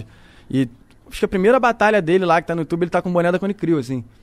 Tipo, aí eu, porra, e ele tinha um grupo, um grupo chamado Modéstia Parte. É. E nesse, nesse momento aí, tipo, eu fui, falei com eles. Tipo, bem no início, assim, eles tinham, só tinham uma música. Aí eu falei, pô, cara, tô fazendo um selo, Papatunes o nome. Aí eu tava explicando assim, pô, Papatunes é o nome. É. esse selo é, é, eu fiz em, em parceria, tipo, com, eu, eu tenho uma equipe que trabalha comigo. Eu sou o produtor, faço a música e tudo mais. Mas tem o meu irmão, que, que é sócio junto comigo no projeto. Tem o Pool, que é um amigo meu de anos, que sempre soube de tudo que eu tô fazendo. Eu sempre, sempre falava com ele, coitado dele, eu mandava mil áudios pra ele. Aí, vou fazer o selo. Aí, sei lá o que, o nome é tal. Aí, o que, que tu acha desse nome? Aí, sei lá o que, o que, tu acha desse beat? E o moleque sempre me deu uma atenção, amigo de São Paulo, tá ligado? Então, tipo, eu fui montando uma equipe de parceiros fiéis. Meu irmão, o, o Pete, que é meu produtor que tá ali, que, tá ligado? Tá sempre comigo. É, o engenheiro 2F não podia ficar de fora, que eu mencionei na- no início. O, o, o Chopinho, que é o técnico de gravação, tipo, eu montei a equipe de parceiros e, e até, mas no início era muito, muito no início, no estúdio não estava pronto ainda. Eu fui, peguei um Uber, botei o Orochi com os moleques, com, com, com o Maquini, com o Azevedo, tudo molequinho, e aluguei um estúdio na vibe do Record Plant, assim, o maior estúdio que tinha na zona sul do Rio ali, e deixei 12 horas de moleque no estúdio. A gente fez goles perdidos lá com o Kizzy também. Goles é perdidos, produtor? você que fez? É, eu e Kizzy. A gente fez lá nessa sessão de Cara, eu não estúdio. sabia. Nossa, É, é. E a Pela Papatunes, é o primeiro single da Cara. Papatunes que a gente lançou, mas Eita, era- ainda era muito no início. E ali, viu, ali, ali todo mundo viu o potencial do, do Maquini, Kiz, Azevedo e Orochi, tá ligado? Tipo, ali que nego viu, caralho, que maneiro esses menores. Goles perdidos é o quê? 16, 15? 2016, foi É. o primeiro Nossa, ano do selo. Foi tipo, é- eu, eu fiz o selo, idealizei o selo pra Patunes e lancei Goles Perdidos. A parada deu 40 milhões de views. Pá. Tá ligado? Os moleques acabaram, a gente fez, chegou a fazer outras músicas, os moleques acabaram indo pra ou- outros caminhos. É, é, e o Orochi, quando foi fazer a carreira solo dele, eu fiz também a- os primeiros singles. O, o, o single Main Street, é, é um dos que eu produzi. É, Juízo Final, Amor de Fim de Noite, tá ligado? E Amor hoje de ele é, fim um- de noite, é, é, caralho, foda. Hoje ele é um, pô, um, um fenômeno no rap. Nesse meio tempo, é, um pouco depois, é, além de eu produzir e lançar novos artistas, né? Tô sempre em busca de novos artistas e projetos. Lá na minha área eu tenho, tipo, é, tem a comunidade Gilca Machado, Terreirão, tá ligado? Que tem. Que eu devo muito àquele espaço ali, onde a gente gravou o clipe da Chamas Moleque, onde eu tive meu primeiro estúdio, home studio. Ali, aquela comunidade ali é tipo. Eu, eu devo muito mesmo, assim, aquele. Ali que inspirou. Ali foi o primeiro show da Cone Crew, foi na Gilca Machado, tá ligado? Primeiro num bar de rua. E começou a aparecer os moleques rimando ali, muito por influência nossa. Então, é, eu devo muito àquele local, aqueles moleque ali, tá ligado? E assim, é, apostei em novos talentos da área, tá ligado? Que é o Gil Clã, que são os moleques da Gilca Machado, que é o clã da Gilca. É, e, e comecei a buscar novos artistas. Dola, que é um moleque muito talentoso também, que na época tipo, mandou um e-mail pra mim, por acaso eu abri lá, vi a música dele falei, cara, bora, bora, moleque. E hoje os compositores que começaram a fazer músicas com, comigo, assim, é, escrever, tipo, o Califa, que eu acabei de citar, acabei de lançar ele como artista. É, o primeiro single dele saiu, eu botei ele nos projetos, junto com os artistas no projeto acústico, Munha, que é um outro compositor também, que fez diversas músicas comigo, botei ele pra ser artista do selo, tá ligado? Vários parceiros que eu construí na música nossa nova geração, o Dri Beatmaker, que é, um, que é um produtor que eu acho foda, que é amigo também. Toda essa rapaziada nova, tá ligado? E nesse meio tempo apareceu o Lennon, que era um moleque que era skatista, é, que fazia uma rima foda, mas é que é skatista foda também, tá ligado? Que andava de skate pra caralho. E começou a fazer umas rimas assim, uns feats assim no Rio. Começou a participar de uns, de uns cyphers, tá ligado? Eu ia te perguntar da parceria com o Lennon, porque, mano, É. a maioria do bagulho do Lennon você que produziu. É, então, o Lennon foi o seguinte, ele começou a fazer uns feats, uns cypher lá, e cara, que, aí o, o Jonathan Azevedo, Negueba, tá ligado? Ator, Jonathan Azevedo, é, a gente chama ele de Negueba. É, ele é ator, mas ele se amarra em rap, ele participou dos clipes da Cone Crew, amigo antigo. E ele, ele que por acaso, sem querer, que me mostrou o Lennon. tá Ah. Porque ele tava participando de um som, que ele tava rimando, ele foi, ué, papato, escuta isso aqui, porque eu tô meio inseguro aqui, acho que, pô, ligaram o autotune lá. Aí antes dele, assim, ou depois dele, tinha um moleque rimando, o cara, quem é esse moleque que tá rimando aí? Aí ele, pô, é o Lennon. Eu, pô, maneiro, mano. Aí fui, comecei a seguir ele. Quando eu comecei a Caralho. seguir o Lennon, ele falou, qual é, mano? Maneiro, maneiro, tu me seguiu, pá. Eu, pô, já, chega no estúdio aí. Pô, o moleque chegou lá no estúdio, mano. O moleque, tipo, a gente se deu muito bem no estúdio. Começou a fazer música. é, acho que no mesmo dia a gente já fez duas, três músicas. O moleque não para de escrever. E eu também não paro de De produzir. produzir. e, pô, a gente ficou lá fazendo, gravando. Eu tava precisando de um, de um artista desse gênero, assim, tipo, mensagem, papo reto, postura. O Lennon, pô, sensacional, tá ligado? Em todos esses Ele tá foda, hein? aspectos. Amanhã tá o ligado? Mano Lennon vai estar Amanhã aí. é- Pra... Amanhã, Ele- inclusive, o Lennon tá aí, né? Isso mesmo. A galera Tá viu os forte, comentários, tá muito grande. Aí a gente produziu, pô, pô, tô, ele já, já, o estúdio já tava pronto, né? Tinha acabado de construir o estúdio, o Lennon foi lá. Aí eu falei, qual é? É. Selo Papatunes, tá ligado? Tipo assim, portas estão abertas, mas vamos que vamos, sei que, vamos fazer um projeto. Ele já é. Meu irmão foi, deu- ligou pra ele depois, formalmente, fechou com ele.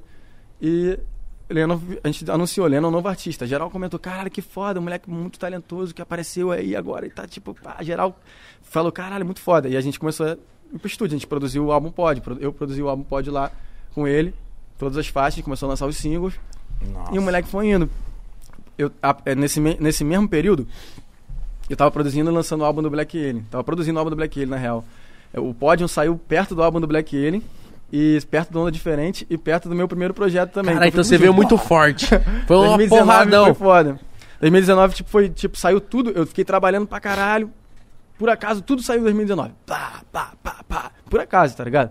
O Black Alien me chamou pra fazer o álbum no final de 2018. Cara, que responsa, pai. Isso foi foda. Isso foi foda que, pô, maior responsa. Eu sou fã de, desde novo, né? Assim como é, toda a geração do- dos anos 90 ali, né? Pô, Marcelo D2, Gabriel Pensador, MV Bill, muito respeito a todos eles e o Black Alien ali junto. E a gente, tipo... Eu tive a oportunidade de produzir uma música dele, só que ele acabou... É, só que ele acabou ficando... é, se perdeu muito na, na- nas drogas, né? Tipo, um problema que deixou ele fora dos, dos estúdios, fora da música. Muitos anos, né? E ele tem um álbum clássico que é o Babylon, o, o, o Bai- Baiguiz 1, 1, né? 2004. E meio que é, todo mundo muito, muito fã dele, assim, só que tipo um tempo sem ele conseguir, acho que se dedicar por conta do, do vício dele, ficava interna, ficou internado muito tempo. E ele me. E eu, em uma dessas saídas dele da clínica, eu cheguei a conseguir fazer uma música com ele, em 2013. Aí foi quando, tipo, conheci ele de- legal no estúdio. Anos depois ele me ligou pra produzir o álbum dele. Tá ligado? Tipo, foi uma parada que ele lembrou da minha vivência com ele no estúdio. E falou, foi uma responsabilidade assim. Falei, caraca, vou ter que assumir essa responsa aí. É o álbum do homem. Fazer álbum do Black Alien, va- vamos que vamos. E, pô, a gente se deu muito bem, mano. Porque, pô, bem ou mal, com a Cone Crew eu tive uma. Uma. Uma. É, faculdade completa de como, é, interagir, é, como conviver com pessoas, com personalidades diferentes. Porque produtor musical não é só fazer o beat ali, tá ligado? Tipo, tu tem que entender, saber é, passar a visão pro artista da vibe. melhor forma. E cada cara gra- grava de um jeito, Cada né? cara mano? grava de um jeito, cada cara, cada cara escuta uma crítica de um jeito, É. tá ligado? Tipo, porra, na Cone Crew não podia falar pro Sérgio que o verso dele tava ruim. Ele ia me dar um soco. ele ia me bater, mano. Tá tipo, caralho, vou apanhar do Sérgio. Então, tipo, o Sérgio tem uma maneira de falar, tá ligado? É, cada um tem uma maneira de lidar. Lá, o Batoré, tipo, senta do meu lado, faz. O Honey Money, ele já, já dá uma lapidada geral em tudo. Ele demora mais pra escrever, mas ele já mostra já pronto. O Maomé é, é rimador mesmo, de freestyle. Ele manda milhões de rimas. E a gente tem que jun- juntos selecionar. E o Ari é o, é o músico, sempre, sempre foi um músico. Né? Porque o início da Cone Crew, na verdade, eu comecei essa, a minha carreira de produtor meio que por acaso, na verdade. Que eu, é, eu, eu comecei o meu contato com a música, na verdade, gravando CD de pirata. Pirata. É, tipo, Ele tentou achar uma melhor forma, mas é isso. CDs alternativos. Falsetinha. Porque eu era Valores mais menor, acessíveis. eu era menor e, e, e, come- e eu- a gente pegou uma transição do o CD tava ficando caro e ninguém comprava mais Mano. pra ouvir para comprar um, por causa de uma 40 música. real num CD era foda. E a internet apareceu. Era, era discado na época. Não, é, não existia um mercado, longe de ter um mercado de streaming, tá ligado? Então, que que fazia? Saiu o gravador de CD, o CD tava baratinho no- no- na parada. CD Virgem, né? Virgem. Então, eu comecei a gravar CD, mas, não- mas eu nem pensava em fazer música. Eu gravava CD porque eu gostava de duas músicas e, e eu, eu gostava de tecnologia, na verdade. Eu sou, sou viciado em tecnologia, bagulho de tecnologia assim. E eu, caraca, que maneiro, posso gravar um, um CD com uma música de um, uma música do outro. Não só, não existia isso, né? Tipo, era, o CD era só do, do artista tal. Vou pôr aqui, ó. comprava- Black Alien, MV Build. é, tipo, é fazer o- isso. o e mix. Marcelo D2, vo- tipo, igual hoje em dia tem as playlists, tá ligado? Tipo, na época era, tu tinha que comprar o CD de todo mundo. Aí eu falei, caraca, eu baixava MP3 na internet, demorava 10, 10 anos pra baixar. Um Verdade. MP3, eu comemorava, assim, ia dormir, no dia seguinte, caralho, completou aqui. E- mas eu fui construindo um banco de dados de música. E assim, meu irmão também escutava muita música e os amigos dele começavam a ir lá pra. Qual é, porra? Grava um CD pra mim aí. Eu quero música tal, música tal, música tal. Aí eu virei o cara da música, sem ser o cara que faz a música, o cara que grava a música.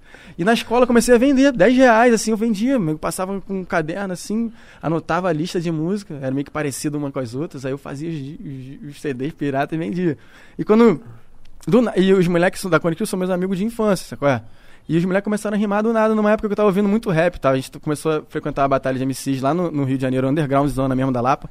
Os moleques começaram a rimar e eu vi, e, e do nada o Cert me ligou, ué, tô escrevendo aqui, rap. O que é isso, cara? Tá escrevendo aqui? Sério, pô, tô escrevendo aqui, vou te mostrar no telefone, fixo. Aí mostrou uma rima e falei, caralho, mano, maneirinho, mano. Maneirinho, tipo, nunca esperaria que o moleque ia fazer isso. A Cone Crew já existia, que era a galera. Cone Crew, era galera, tá ligado? Galera que ficava andando de skate lá e fumando. Uhum. Aí, dessa galera, é, é, por acaso, a Cone Crew, o diretoria, o grupo de rap, todo tava nessa galera, assim, já tava ali meio que da galera. Eu tava pronto já. É, o, Ari, o Ari tinha uma banda já de rock. O Ari é músico mesmo, o Ari, tá ligado? Ele canta, toca, tá ligado? E foi assim, tipo, o Sete me mostrou umas letras e eu precisava de realizar aquilo. Ele, pô, tu... Teve uma época que eu testei, tentei na época que eu editava os áudios que eu gravava os CDs. Deixa eu cortar essa vinheta aqui. Principalmente quando não tinha uma vinheta na frente, assim, tipo, era funk, que nego pedia. Hitspower.com.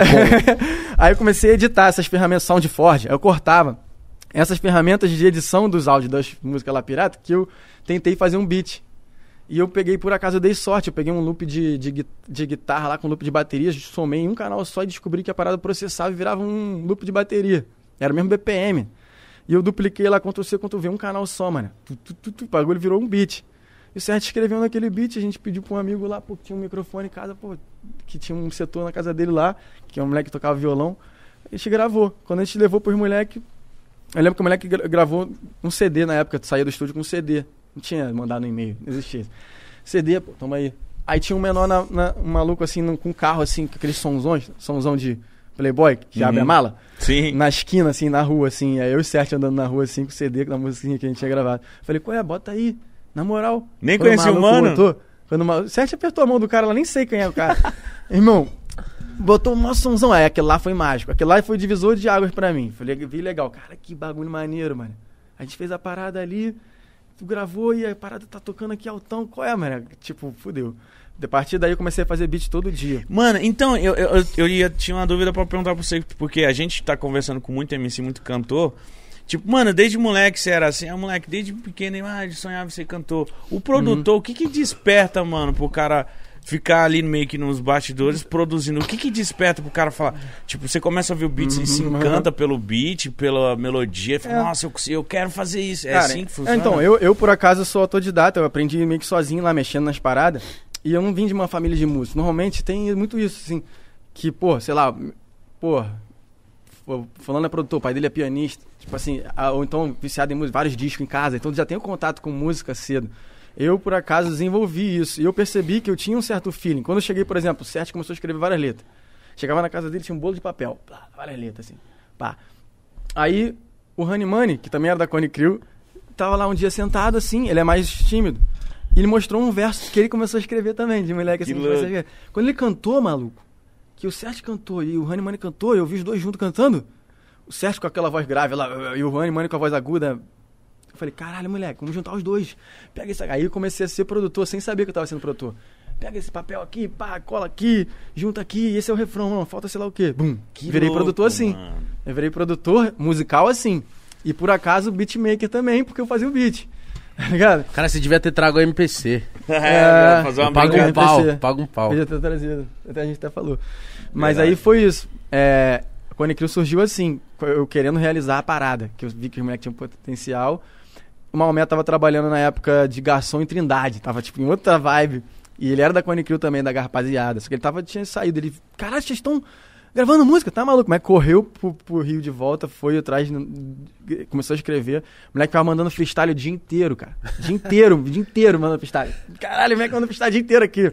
E, e o Ari já tinha uma banda, ele, já é ele era o único músico mesmo. Tipo, o sonho da parada mesmo era do Ari, tá ligado?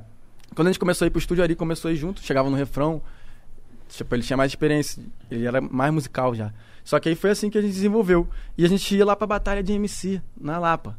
E, e- e o rap naquele momento era maneiro, que era tipo assim, era muito limitado. Só limitado, a galera que fazia o rap era só pra quem, o- quem fazia rap.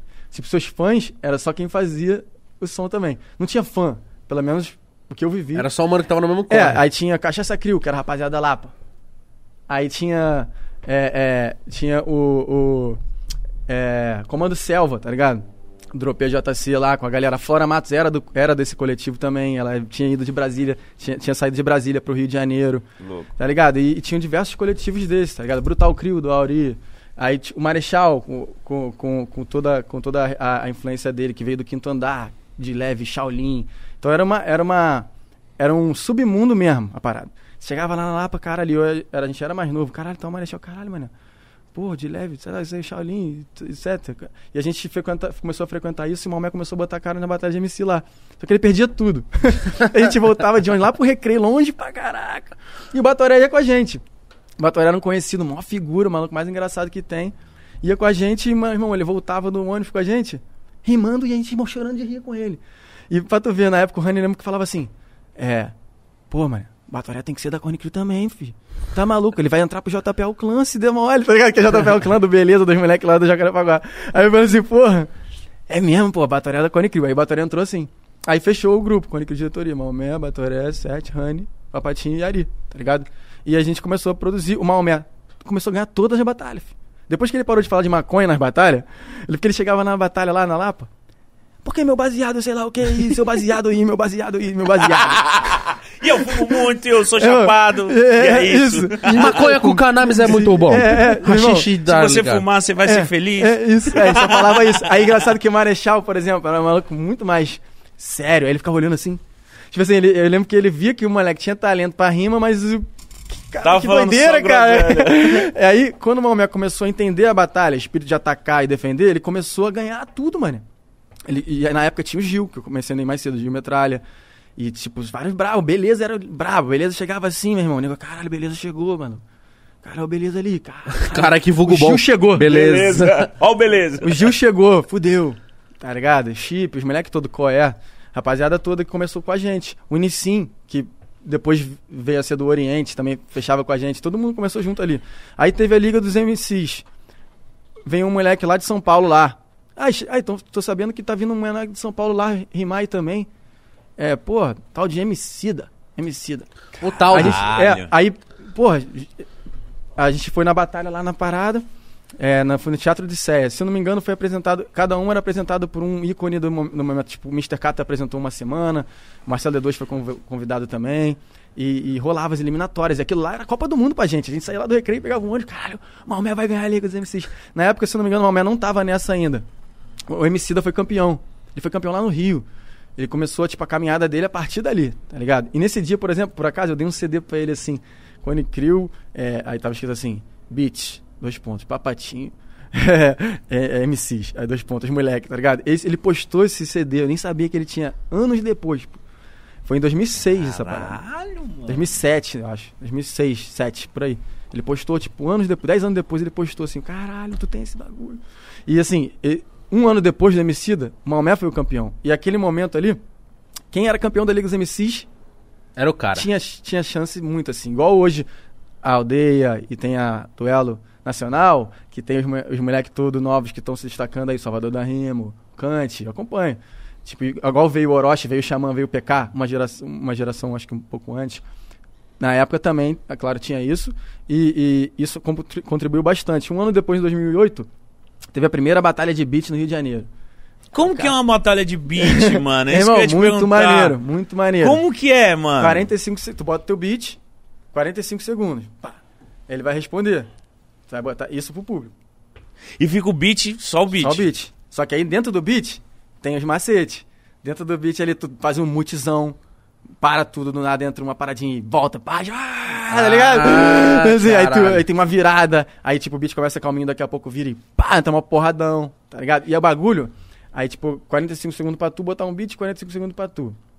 Depois você, depois você. A galera faz barulho pra quem vai campeão, igual Batalha de MC. Barulho vai ser Que foda, Passa. mano. Caralho, deve ser muito louco Aí, uma batalha em de 2008 rolou a inscrição da primeira batalha de beats, Bat- Battle Beats Brasil. Aí eu cheguei como novato, esse moleque lá que ia de ônibus pra lá. Cone Crew ainda nem era respeitado. O Meta tava começando a dar uma certa re- relevância por Relevância. conta que ele ganhou a batalha lá e tal. E a gente começou a ser reconhecido eu fazia parte da Cone Crew. Cheguei lá em 2008 como um moleque novo. Ah, vou batalhar com os caras lá, que já, já vi os caras produzindo várias músicas, tá ligado? Arthur Moura, é, o, o T-Rex, tá ligado? O, o- vários caras assim, que o próprio 2F, o Flow, que virou, que virou meu engenheiro também. E vários outros caras estavam batalhando na parada e eu, pô, já é. Peguei lá, um molecão lá, botei um beat, pum, ganhei. Aí eu me liguei que o bagulho era tipo um jogo de baralho. Tá ligado? Tipo assim, se o cara botou um beat mais ou menos, eu não vou gastar a minha, minha, minha, minha pedrada. Eu vou botar o meu pior beat, tá ligado? Se eu ganhar dele com o meu pior beat, A pedrada eu, vem eu pra vou, ganhar eu, vou, eu vou ganhar o próximo round e vou, vou, e vou, ser vou passar a fase. E eu fui assim, levei meus beatzinhos no CD, Quantos botar. beats você levou? Você lembra? levei uns 20 beats, mas já tava, tipo, já tava tudo anotado. assim. Esse é o primeiro. É, e, e, e por acaso quem apresentou a parada foi o DJ Sleep, que no futuro veio a ser o DJ do Raikais. Caralho, Tá? Olha que, louco, doideira. mano. Tipo, a gente tava lá já. Já tinha cena e todo mundo meio que se reencontrou depois com a, com a, com a própria carreira, tá ligado? E, e, e foi assim, eu venci a Batalha de Beat em 2008. Aí, os moleques da cena rap underground começaram a me pedir, pedir beat, pedir beat. Em 2009 teve Festa Beats, outra batalha. Eu fui de novo. Aí eu venci de novo, tá ligado? Venci as duas batalhas de beat que rolaram no Rio na sequência. Por acaso, é maneiro até. A final em 2009 foi contra o Monli. Que Caralho, e, e mano. assim, e a final, eu lembro que o Hatch tava no público assim. ah, tava boladão. ah, não, foi o. Monique que ganhou. é, maneirão, tá ligado? A gente. Mano, deve Geral- ser muito doido. é, tipo, a gente viveu tudo isso aí junto, na época que geral ia, saía dali e ia pro ponto de ônibus. Tá ligado? Geral saía dali e ia pro ponto de ônibus.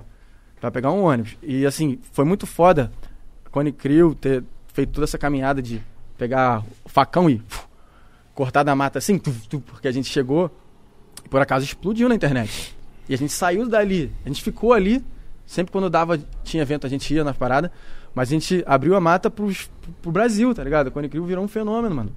Mano, Foi, mano. eu não sabia quem era Cone Crio, assim, eu, quando eu era menorzão. Só que eu vi o boné em todo O canto. boné, mano. Meu falei, caralho, que A porra gente é, foi fazer, porra é a gente essa, foi fazer um show em a, a, Apucarana, que era a cidade, por acaso, dos bonés.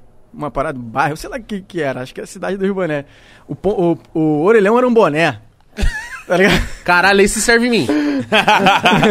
Aí a gente chegou e falou, pô, a gente, tem- a gente queria fazer o, o boné, tá ligado? E a gente foi, pô, vamos fazer o boné. A gente falou com os caras de lá, de Apucarana mesmo. É, o nosso contato era de lá.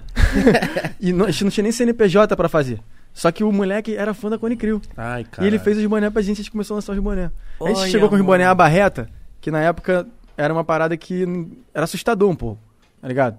Já até já vi a moda e até saiu, mas os boné, os Por que assustador você fala? Tipo, porque ninguém usava. Pô, a gente chegou com os capacetes gigantes assim, cara, o maluco ali andando com capacete na cabeça. É verdade, Maluco, os que- maluco é bonés que esse maluco é gringo? Os boné é grandão, cara. Cara, Era assim, tipo esses boné. Agora voltou, tinha um tempo pra cá voltou, mas era os boné menorzinho, pá.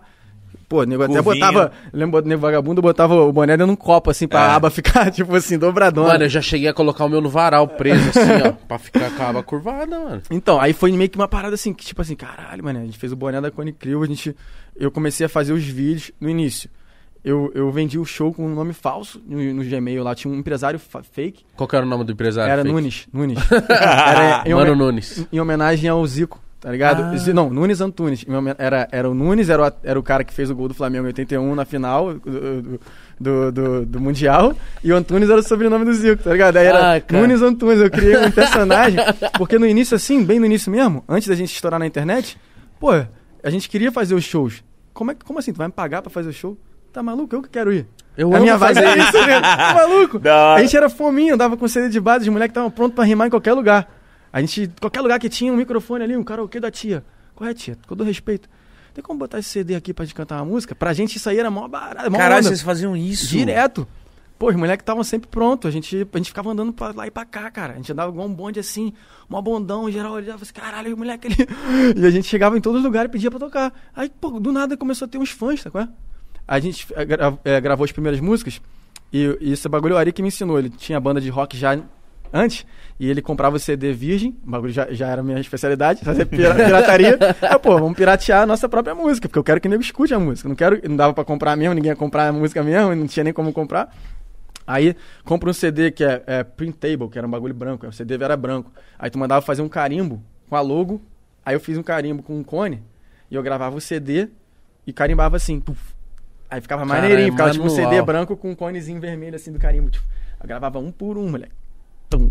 Aí botava aqui. Aí eu e o Honeymoney fomos lá no Caju, lá perto do cemitério Rio de Janeiro, que era contato de uma gráfica que fazia as capinhas. A gente fez Ataque Lírico, Ataque Lírico é, o primeiro projeto nosso. Todos à mão, assim. Eu fiz à mão, um a um. Um. E a gente vendia. Uma Você lembra quanto CD era? É, era um real ou cinco, dependendo da pessoa. Não, mas quantos eram? Dependendo da pessoa. Eu, eu fiz, eu fiz 700 à mão. Dependendo da pessoa. Esse aí vai pagar cinco. Esse aí tem dinheiro, foda-se, cincão. Não, a gente até dava vários. Mas assim, a bagulho era pra divulgar, entendeu? Mas o Maomé, ele. O Maomé sempre foi sagaz em arrumar dinheiro. O Maomé era, ele, porra, ele. Quando começou com o Nickel, ele tava no Bob's Fone, sei lá, tu ligava lá, pedia um sanduíche, era o Maomé atendia. Depois ele começou a, a, a, a aquela parada de animação de criancinha assim no pula-pula. Acho que ele trabalhou um tempo numa parada dessa de colorido. Ser assim, monitor. Maomé colorido assim. tipo, o moleque sempre gostou de tipo, ir atrás das paradas dele, sempre foi sagaz. Teve, na Conicril já bombando na internet, o Maomé tava vendendo sorvete no Maracanã, na porta do Maracanã, e rolou uma entrevista de. Tinha que achar essa parada. De bagulho de Flamengo no final, Flamengo e Vasco, final do Carioca, sei lá o quê. E aí? Aí Maomé do nada. É, eu tô aí vendendo sorvete, sei lá o quê. Cerveja, ele, mano. acho que ele vendia cerveja na porta do Maracanã. Ele morava em Vila Isabel. Ali na porta do Maracanã ele vendia cerveja e ganhava um dinheiro. O Maomé sempre foi sagaz com essas paradas. E ele vendia os, os- os CDs rimando. Eu ficava lá, tipo, administrando com os produtos, recebia as paradas. E foi assim, a gente fez as camisas. É, eu, Ari e Rani cansou de pegar Oni e sair com várias sacolas lá da Dimona, lá no centro do Rio, várias sacolas com cone na, na frente assim. E a gente começou a vender os produtos, o boné que você conheceu, tá ligado? E os CDs à mão, e a parada foi foi explanando. entendeu? Caralho. Mano, a parada do boné foi um bagulho absurdo, porque eu lembro que se pá, mano, muita gente que não se pá nem conhecia a música usava Cara, o boné. É? Eu vi em todo lugar um boné da Cone Crew, assim, bizarro. E Em eu- outros estados, e assim, em outros estados. Quando a gente foi crescendo, assim, na internet, que a gente começou a pá, crescer, é, no início ali eu ainda era o Nunes, tá ligado? Eu vendi, eu vendi que é aquela parada. O Nunes. É, é, era o Nunes, assim, tipo, ligava assim lá, lá em casa, assim, fazia, tipo, como eu não, não rimava, não cantava, minha voz ninguém sabia, eu era o Nunes, falava, pô, que eu, tipo, não conseguia negar show. E assim, aparecia, pô, estudei contigo, qual é, fazendo um evento aqui. Pô, toca aqui, chama os moleques aí pra tocar com a gente aqui. Só que aí, eu mesmo não sei falar, tipo, pô, pô, não dá não. A gente tinha que começar a cobrar uma paradinha. E a gente cobrava, tipo, 300 reais. Eu lembro legal que a gente foi fazer um show na América, no Rio de Janeiro, a Festa Fantasia, Cone Crew foi lá tocar. Irmão, eu lembro que tava eu, Sete, Rani, Batoré, Iri, irmão, tá ligado? Seis. E eu recebi 300 conto. Do, eu era o Nunes, né? Aí eu também era o maluco que não tinha ninguém pra receber o cachê. Aí eu chegava, pô, sou eu mesmo. Quem recebe? Eu mesmo. É? Vem aqui no banheiro, parceiro. O bagulho tinha underground a Vera, assim, né? Parada, tipo, chega aqui no canto aqui. Ah, o maluco tirou aquele tô 300, tipo, 300, 300 conto cachê, 300 reais. Aí eu lembro que eu peguei o maluco me deu, me deu seis notas de 50. Caralho. Aí eu cheguei assim, pô, já é. rico. Cheguei seis notas de 50, olhei pros moleques. Toma aí, tu, 50, 50, 50, 50, 50. Formou o grupo. A partir dali, o grupo ficou, formou mesmo, com a diretoria. Tipo, cada um ganhou 50 reais, é isso, tudo igual, vamos fazer a parada. A gente fez a parada, foi crescendo E assim. todo mundo deve. A sensação, tipo, que Uhum. foi o primeiro cachê.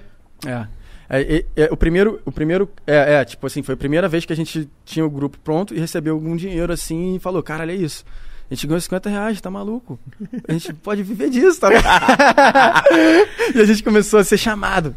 É, sei lá o que, subúrbio do Rio todo, Caxias, sei lá o que. E a gente ia lá e, e pô, Nunes mudou pra 600, mano. Nunes é pica. o Nunes falou: ó, vamos ter que aumentar isso É, aí. é, Nunes mudou Cenzão pra cada pra lá, ficar bom. Pedido, aí ninguém começou a escrever o cone na camisa, a parada começou a ter fã, foi- mudou pra 600, foi crescendo, foi crescendo, foi crescendo. E, e chegou um momento, é claro, que eu falei, pô, não dá mais pra o seu Nunes, porque, tipo, eu filmava, editava e lançava os vídeos no YouTube. Tem um canal no YouTube da Cone antigão. Os vídeos ajudaram bastante. Tipo, tem gente que começou, conheceu por causa do boné, igual ele. Tem gente que conheceu por causa dos vídeos. Os vídeos era só, zo- zo- só doideira no hotel. Porque tu não tá entendendo que os- as moleques já, já, já viveu ali. Tipo, avião. É, do- em 2000, e, tipo, 12, quando a gente já começou, já ficou. Eu lembro que a gente foi fazer um show no, no, no Pepson Stage, que era bagulho grandão em Porto Alegre.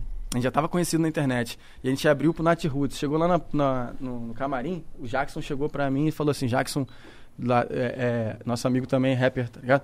Tava com o Marcelo D2. Marcelo foi lá pra, tipo. Trombar você. É, tá ligado? Aí ele tava no camarim também. Aí ele falou: Qual é, papai? Dá uma olhada ali. Se liga só, tá todo mundo de boné. Barreto, no show do Nat Roots. Aí que eu vi legal. Falei: Caralho, o show era nosso, mano. Tipo, a gente foi fazer o show Pepson Stage gigante Porto Alegre. Abri pro Nat Roots e o público era nosso. E a gente fez um maior showzão. O D2 entrou no palco, cantou as músicas. D2, ele era o integrante secreto da Cone Crew. é, tá ligado? O Akuma do Street Fighter? Era o Marcelo D2, tá ligado? Ele entrava assim e foi tipo. E foi. e, tipo. Como que foi pro, pro D2? Então, o D2, Casar com em vocês. 2009, ele foi fazer um show no Circo Voador e geral já tava falando, porque a gente era muito comparado. Apesar de eu não, eu não fumo maconha, né? Mas a Cone Crew era conhecida por causa da maconha. Uhum. Que é das letras, doideira. Porque na época, foi o seguinte, olha o que aconteceu. Nesse momento que a gente frequentava a Lapa para ver batalha, o que tava dominando a cena era o, era o, era o rock emo, tá ligado? Era os Restart. menor, os menores assim, cantando a parada assim, tipo, te amo, sei lá o quê, com melodias tipo, emos, tá ligado? Uhum. E, e era isso que dominava os- a, adolescência, os adolescentes. Quando os moleques chegaram cantando lá a religião do, do foda-se, sei lá o quê, foda-se você, foda-se a TV, era, caralho, os moleques queriam, mudaram, tá ligado? Tipo, começaram a querer ser os rebeldes, tipo, a turma do fundão da escola. Uhum. E isso foi, tipo, vários moleques, assim, do skate começaram a se influenciar também com o Cone Crew, e a Cone Crew bombou muito.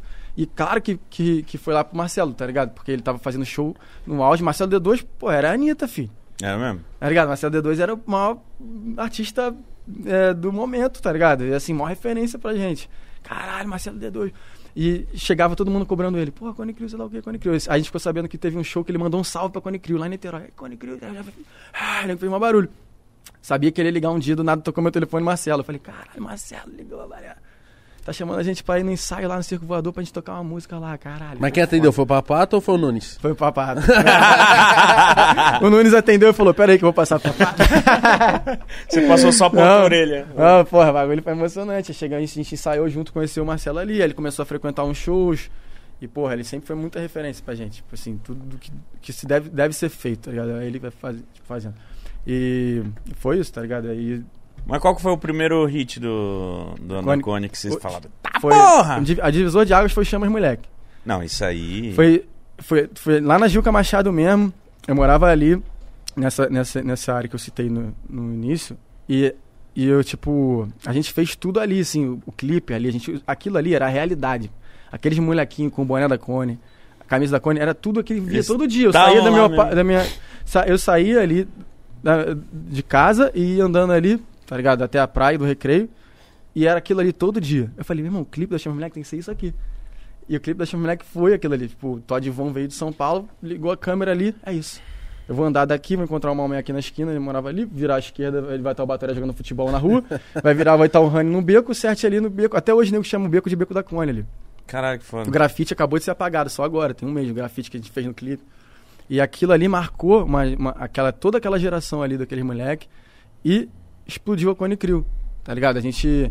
é, a MTV abraçou a gente, tá ligado? A gente ganhou um reality show lá. Os vídeos das doideiras do hotel e da- do avião, os caras amaram aquelas doideiras. E eles começaram a mandar uma, um câmera assim que ia com a gente assim. Caralho, mano. Nossa, Guilherme na época faz- só É, doideira. Aí filmou as doideiras. E a gente teve um período que a gente realmente foi. é, a gente não podia andar de avião. A gente já foi expulso de diversos aviões. Mas o que, que vocês faziam, mano? Cara, eu- é, dá pra compreender, tá ligado? Porque assim, dá pra compreender. Eu, eu sempre fui, tipo, ma- bem mais tranquilo. Cada um tem uma doideira, assim, tipo, dos moleques, tá ligado? É, um tipo de doideira. Minha doideira, de repente, é ser meio que. É, sei lá. Quieto. Talvez. isso. A minha doideira é Moleque ser maluco. normal demais. Moleque tá andando pra lá e pra cá ali, pensando. Aí os moleques falam, pô, papai, tu é o mais maluco. Eles falam, Nerdzão, se o você perguntar pros moleques, eles falam que eu que sou mais maluco. Cada um era maluco de um jeito. E o que acontecia? A gente saía de um show, adrenalina mil. É. Irmão, às vezes saía do show direto pro, aer- pro aeroporto, girado. Os moleques bebendo vários uísque. Fica muita adrenalina. Aí chegava no avião, porra, não, não existia ficar assim sentado geral assim. Era mó, é, corre, corre, porra, mas não sei o quê. E falando tudo ao contrário, engraçado que a gente falava tudo ao contrário, porque a gente foi pegando a visão que viajando muito, falando muita merda no voo, sempre tem um malandro no avião ali que tu não tá ligado, diretor de sei lá do quê, empresário de sei lá quem, que ouve as paradas. Tu entra no avião, tu ouve as paradas. E os Sim. moleques tavam falando, então, porra, qual é, qual é, mas, porra? Aí, tipo, falava ao contrário, tipo assim, é... Ah, esse galinho colou uma do lá. Tipo, se liga no maluco do lado ali. Ninguém falava. Mano, vocês ficavam falando Falava assim, contrário. A gente bêbado, chegava assim no louco. avião falando pelo contrário. Fala, Falando, mano, que é, porra- que é altão, é, que é, mó O cara adrenalina." ligando assim, ô, Federal, tem seis árabes aqui? Os caras estão Aí metendo chega- louco aqui, É, velho. Aí chegava, che- o problema é quando chegava aqueles bagulho de, de, de amendoim. Nossa, é, se tivesse amendoim aqui, tu ia tacar no, no pitch ali. Taca. É não, pitch, se tivesse amendoim, tu ia tacar. é. Taca. Tu ia tacar um Tá, amendoim. sa- se eu É, tiver bêbado, eu vou é. zoar pra caralho. Então, aí começou, ih, amendoim, pá, o quê. Ah, qual é? Viajou, mano, não sei o quê. Teve uma vez lá que voou um suco de laranja e explodiu no, no- no- na, na janela do maninho da frente. tá? Aí, tipo, aí já ficava esperando assim. Nossa. Ah, já sei. Nossa, mano. Aí era sempre a mesma coisa. Chegava, pousava, não, não liberava ninguém. Ficava um tempo assim. pa- Parava uma van, aí entrava vários malucos de preto assim. Aí expulsava você, a gente do avião. Aí eu lembro, coitado do Blaze lá, que é nosso fotógrafo. Ele sempre tava dormindo, moleque trabalhador, moleque editando as fotos. E os caras jogando Pô, de novo, mano, de novo eu, cara. E, porra, mano. Aí, tipo, isso aí acontecia várias vezes, mano. E eu- ou era depois, ou era antes. Isso era o pior, quando era antes. Tipo, é. Quem não voa, decolou, né? não decolou ainda. E aí tá mó tempão aquela parada de bagagem, do nada entra os malucos de preto.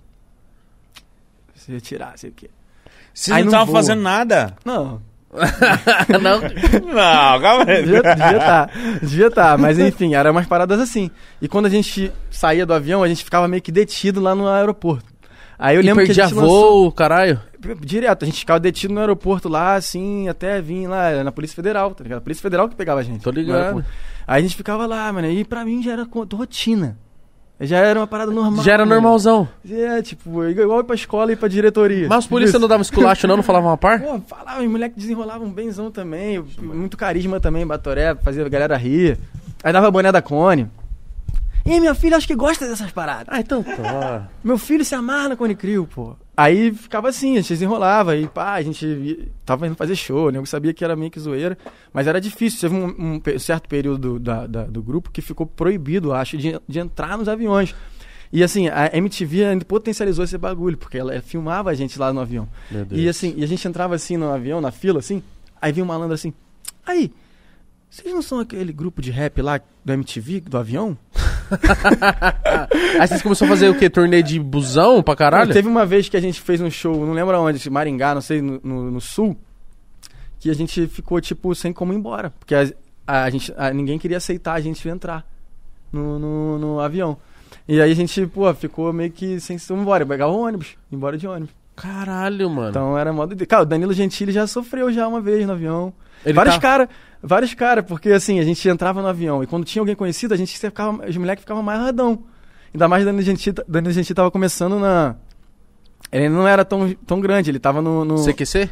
ah, se pá era CQC, é, porque ele ainda não era, o- não era o Danilo Gentili do. do, do De noite. de noite. Ele era. É, ele fazia o stand-up, tinha estourado no YouTube e tinha, acho que se fala CQC mesmo. E ele tava no avião um dia, meu. Aí que ninguém começou a, porra, cantar musiquinha e tudo mais. Danilo, Danilo, sei lá o que, Danilo. sei lá o quê. Caralho, mano, vocês faziam igual, igual zona, era futebol, tá ligado? Mas nunca levantou um passageiro pra sair na mão com vocês? Ah, já, já, já aconteceu parecido, porra. mas eh, um dos motivos. É, diversas situações. O Danilo Gentili, filho, quando ele che... quando pousou no Rio de Janeiro, a gente achou que ele ia zoar pra cara, porque, pô, o Rio de Janeiro Gentili é zoação, é mó comédia. E, meu irmão, o maluco ficou com a cara fechada lá na frente, velho. Ele nem deve saber disso. Deve ter sido um dia ruim pra ele lá, que ele entrou num avião de bagunceiros. Mas ele nem devia saber, porque a gente eh, não era tão conhecido. E quando a gente chegou no Rio de Janeiro, a gente, qual é, Danilo? Lá o quê? Os moleque lá, qual é, Danilo? Aí ele ficou assim, meio bolado. Aí o Twitter tava, tipo, ele postou no Twitter. Rio de Janeiro é foda, sei lá o quê, esses cariocas, sei lá o quê. Ah, é? Ele ficou putaço. Ficou puto, Danilo Gentili. Mas aí, não foi só ele, tá ligado? Foi maior galera. Vocês já viram nego famoso, outros famosos também ficando puto com vocês? Ah, diversos. Tipo assim, não, não puto, Caralho, a maioria faziam a maioria, inferno no a maioria, a maioria dos, a maioria dos famosos entravam na pilha assim. Tipo assim, riam também, mas o Danilo Gentili que a gente achou que ia entrar assim, ele ficou bolado. Tipo, na despedida da MTV, mano. Foi tipo o último dia da MTV. Se tu der, se tu der play no YouTube, tem lá. Último dia MTV Brasil fechou, tinha um prédio aqui em São Paulo. Tô ligado. Último dia da MTV Brasil. É, no último minuto, é a Cone Crew toca com o Marcelo D2, tá ligado? E parece que o Batoré deixa cair uma parada no chão, um barulhão, pá! E o Marcelo fala assim: esse mulher, a mãe, a mãe, Batoré é maluco, a mãe dele tinha que internar ele. Pô, acaba a MTV. aí, entra assim, aí entra assim, MTV Brasil, obrigado, sei lá o quê. Acabou Caralho, MTV. E esse já- dia aí tava todo mundo. Era um, um prédio inteiro. Meu irmão, esse dia os moleques estavam inspirados na, na zoeira. né? Era, tinha várias fotos. Aí tinha uma foto lá do Marcos Mion de sunga colado na parede assim, que era algum bagulho de evento. Aí o Batoré já pegou a foto do Marcos Mion de sunga e colou nele mesmo. é, Marcos Mion, pô, beleza, mano. que, assim, que louco. Marcos Mion de sunga, assim, dando, dando- entrevista, assim, com a foto, com a foto dele mesmo, de- na, na- na- colado na... E, Olha, e vários mano. bagulho, assim, tipo, vários. Mas a maioria das pessoas, come, é, tipo, tinham uma certa, tipo, caralho, maneiro, esse moleque é engraçado. Só que é isso, né? É, tem Mano, o- imagina. Porque às vezes você entra no avião. Você Cansado pra Mas eu Caralho. também, mas eu, eu sofria isso. Eu tava cansado, tá ligado? Aí você fala, ah, Eu não, ficava, por "Ah, favor, para Começou. aí. Hoje não. Várias vezes, tá ligado? Eu tava cansado ali e tava tipo, caralho, tendo que ser expulso do avião. Mas você não tá com saudade disso? Então, é, é, é pior que é, às vezes dá saudade. Eu, tipo, eu volto e meus moleques vão lá pro estúdio e eu fico rindo pra caralho. Então, isso, isso faz parte do, do game. mano. Cone Crew, mano. Mas é que, mano, até eu mesmo que, puta, faço a arte pra caralho, algazarra pra pô, eu sei que entrar no avião, eu nem pá, porque, mano, é papo de polícia, chato pra caralho. Eles Não, levam eu sou bagunceiro, já baguncei muito em avião, mas. Eles levam pra salinha lá. É. Não, eu, falo, eu brinco com o Pete, que é meu produtor hoje em dia, tá ligado? Pô, pra ele, mano. Pô, a gente viaja, eu, ele, Leno, às vezes, com maior tranquilidade, mano. De Eu falei, pô, boa. moleque, tu não tá ligado. Ah, não é assim, não é bem assim, não. Qual é, Pete? Eu falei, cara, tu não tá ligado, Pete. Ele Já- não sabe o que, que era o Não bagulho. Tá ligado, Pete. Tinha que, ter- tinha que botar um dia lá no avião da Cone. Mas é isso. Mas a gente, pô, foi foda pra caralho. A gente marcou geração, é, abriu portas pra diversos artistas, tá ligado? É, todos os moleques são mega talentosos, inclusive todo mundo cobra muito a volta da Cone Crew. A gente tá arquitetando isso antes que a galera pergunte. É, Sério? Eu ia, eu ia A perguntar. gente vai isso fazer um mesmo. álbum novo, os moleques foram lá no estúdio. Tá ligado? E vai, vai Tem nem previsão, sabe que. Ah, eles foram lá no estúdio e bota- botaram os versos lá. Mas, já. mano, acho que previsão pra, pra bagulho de estúdio, voz. Não... Pai, eu já é entendi. igual mano. obra. Conversando, conversando É com igual eles. obra. Se falar de 3 a 6 meses, isso soma. Esquece. 3 mais 6, 9. Cara, é, é isso que a gente que é de fora, a gente não entende. Tipo, eu, eu já conversei com os artistas que eles me mostram uma prévia. Aí tinha uma prévia, não sei de quem, que, que o cara me falou. Falei, mano, solta essa porra. Ele falou, mano, essa música é meu sonho, tá dois anos guardada. Aí eu falei, Tem várias, assim. eu falei, por quê? Ah, não sei. Tipo, o que que impede o artista de soltar essas músicas? Porque tem cantor Pô. que fala, mano, essa música aqui é que é- xodó. acho que é Não, as minhas preferidas, pá. esse pá, não saíram também, é. Qual que é. Você fala assim, ó, mano, essa aqui é a maior bomba que eu tenho Não, no bolso. A do, a do Papatinho, do projeto do Papatinho, a, a que eu falei, 24 horas, eu acho que é muito bomba. Porque é Kevin Cris, parada pra cima, assim, mó groovizão. Caveirinha e Anitta, tá ligado? Acho que essa aí, eu acho que vai bater. Mas eu tenho diversas outras, várias outras. E a galera que vai lá no estúdio gosta de ficar escutando as músicas que não lançaram. Escutar as músicas que lançaram, tudo- que lançou todo mundo É pode. normal. Por exemplo, o, o Gabigol. Ele se amarra em rap, mano. Ele se amarra em rap mais que futebol, se pá. Os caras mundo Recado falou. Não, ele se amarra em rap mais que futebol. Aí ele, pô, qual é, papá? Deixa eu ir no estúdio aí.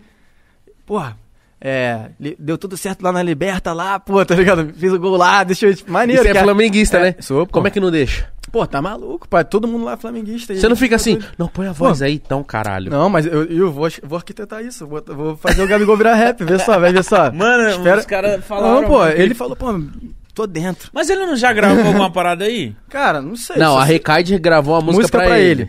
Mas eu, que- eu vou, vou fazer ele gravar um trap. Exato. E o Papatinho vai vir cantar quando? Não, não. Aí é, é, deixa pro, pros outros. Papatinho canta, ter. sabe como? É no especial ali. Meu, meu solo ali é a minha parte de cantar, tá Mas, ligado? tipo, pique Dr. Dre. Não, então, o Dr. Dre. É, naquele momento ali, o Dr. Dre precisava rimar pra ter o projeto dele. Mas ele mesmo fala que o, projeto dele era ele como produtor. Tipo, ele tava rimando ali até no Chronic. Só que ele mesmo tipo, fala que, tipo, ele nem tá pá, em todas as músicas toda hora. Ele, ele, ele fez um, um- um- uma arrumação de uma maneira que você escuta o álbum parece que ele tá em tudo. Mas na real é um projeto do Dr. Dre produtor. Sim. Tanto que ele nem canetava. Entendeu? Mas- Então, tipo, é, é isso. Era uma maneira dele lançar o projeto dele como produtor.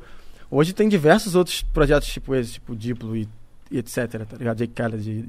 Ô, você viu o CD novo? A gente tava ouvindo, né, o CD novo do Jay Khaled. Nossa. Você ouviu? Eu ouvi só o, single Mano, de... o que, o que single... aconteceu? Teve muita gente criticando. Ah, ele é muito polêmico, né, cara? Tudo que ele faz é, gera Por polêmica quê? O e... que, que aconteceu? Eu ouvi, eu ouvi a música dele com o Jay-Z, com, a- com a do Justin, achei muito foda. Com o Lil Wayne, achei muito foda. Eu falei, mas o que, que aconteceu? Eu vi no Twitter, tava meio que a galera criticando, falando que ele Eu só errou. vou, vou poder falar depois que eu escutar. Mas eu Você tô não curioso. ouviu? Não, não escutei ainda. Mano, Eu gosto de escutar com calma as paradas, tipo... Eu não gosto de escutar fazendo outra coisa. Quando eu escuto o álbum mesmo, eu paro pra escutar o álbum. Aí, tipo, ver um filme mesmo. Eu boto o fone e fico ali, se pá, até lendo a letra. Eu gosto de prestar atenção em tudo. Tipo, a obra mesmo completa, tá ligado? Tava o, o Mítico fez a mesma pergunta também. Ah, por que será que os caras tá criticando? Eu falei, Mítico, eu nem entendo. Eu só tô ouvindo. Porque eu não sei inglês, cara. Porra, a música dele com o Justin o 21 lá, sábado. Mas tá nos top, nos charts lá, tá nos top? Acho que é essa música do Justin tá, é muito maravilhosa, Uhum. mano. Aí eu falei, o que, que tá pegando que estão criticando ele? Aí eu não entendi, entendeu? Entendi. Hum, É, mas qual tá que são suas, tipo, suas referências de. Cara, quando eu comecei como produtor, o Dr. Dre mesmo, com certeza, tá ligado? Principalmente a galera toda do West Coast, ele, eu sou sempre muito fã. Mas o Kanye, tá ligado? Como produtor, pô, abriu minha mente de uma forma, porque eu, eu não sabia tocar nenhum instrumento ainda no início. Então eu tinha que samplear, eu sampleava tudo. Eu ficava ouvindo, pesquisando disco. Tanto que saiu Nina Simone chama as moleques assim, tá ligado? É, nessas pesquisas. É, aí ele fazia muito isso com o sample. E ele botava o pitch lá em cima, acelerava, tá ligado? Subia o tom, ficava agudo e dava. uma- Eu fiz muito isso, tipo, essas vozinhas. É muito a minha marca, assim, do Papatinho. Ah, essas vozinhas, tu bota as vozinhas, tá ligado, né? Pitch do Papatinho sempre. Essas bota... vozinhas. É, Papatinho. O nego fala assim, ah, vocês botam as vozinhas. Aí, tipo, nessa. Uma, muita influência dos primeiros álbuns do, do Kanye, tá ligado? Que, que ele usava muito sample e eu vi, caraca. Se, então, então, tipo, a, a, então, se eu olhar uma pilha de discos aqui, aqui pode ter um hit, mano. E assim, ficava uma sessão de, pô, então vou pesquisar, vou ouvir todos esses discos, tá? Nossa, mano. E- porque eu sei que aqui eu vou achar um hit. E, e eu tinha um livro na época que eu, que eu arrumei um livro, um livro da gringa na época, bem no início, que é um livro eh, da de fora, que era um dicionário de samples.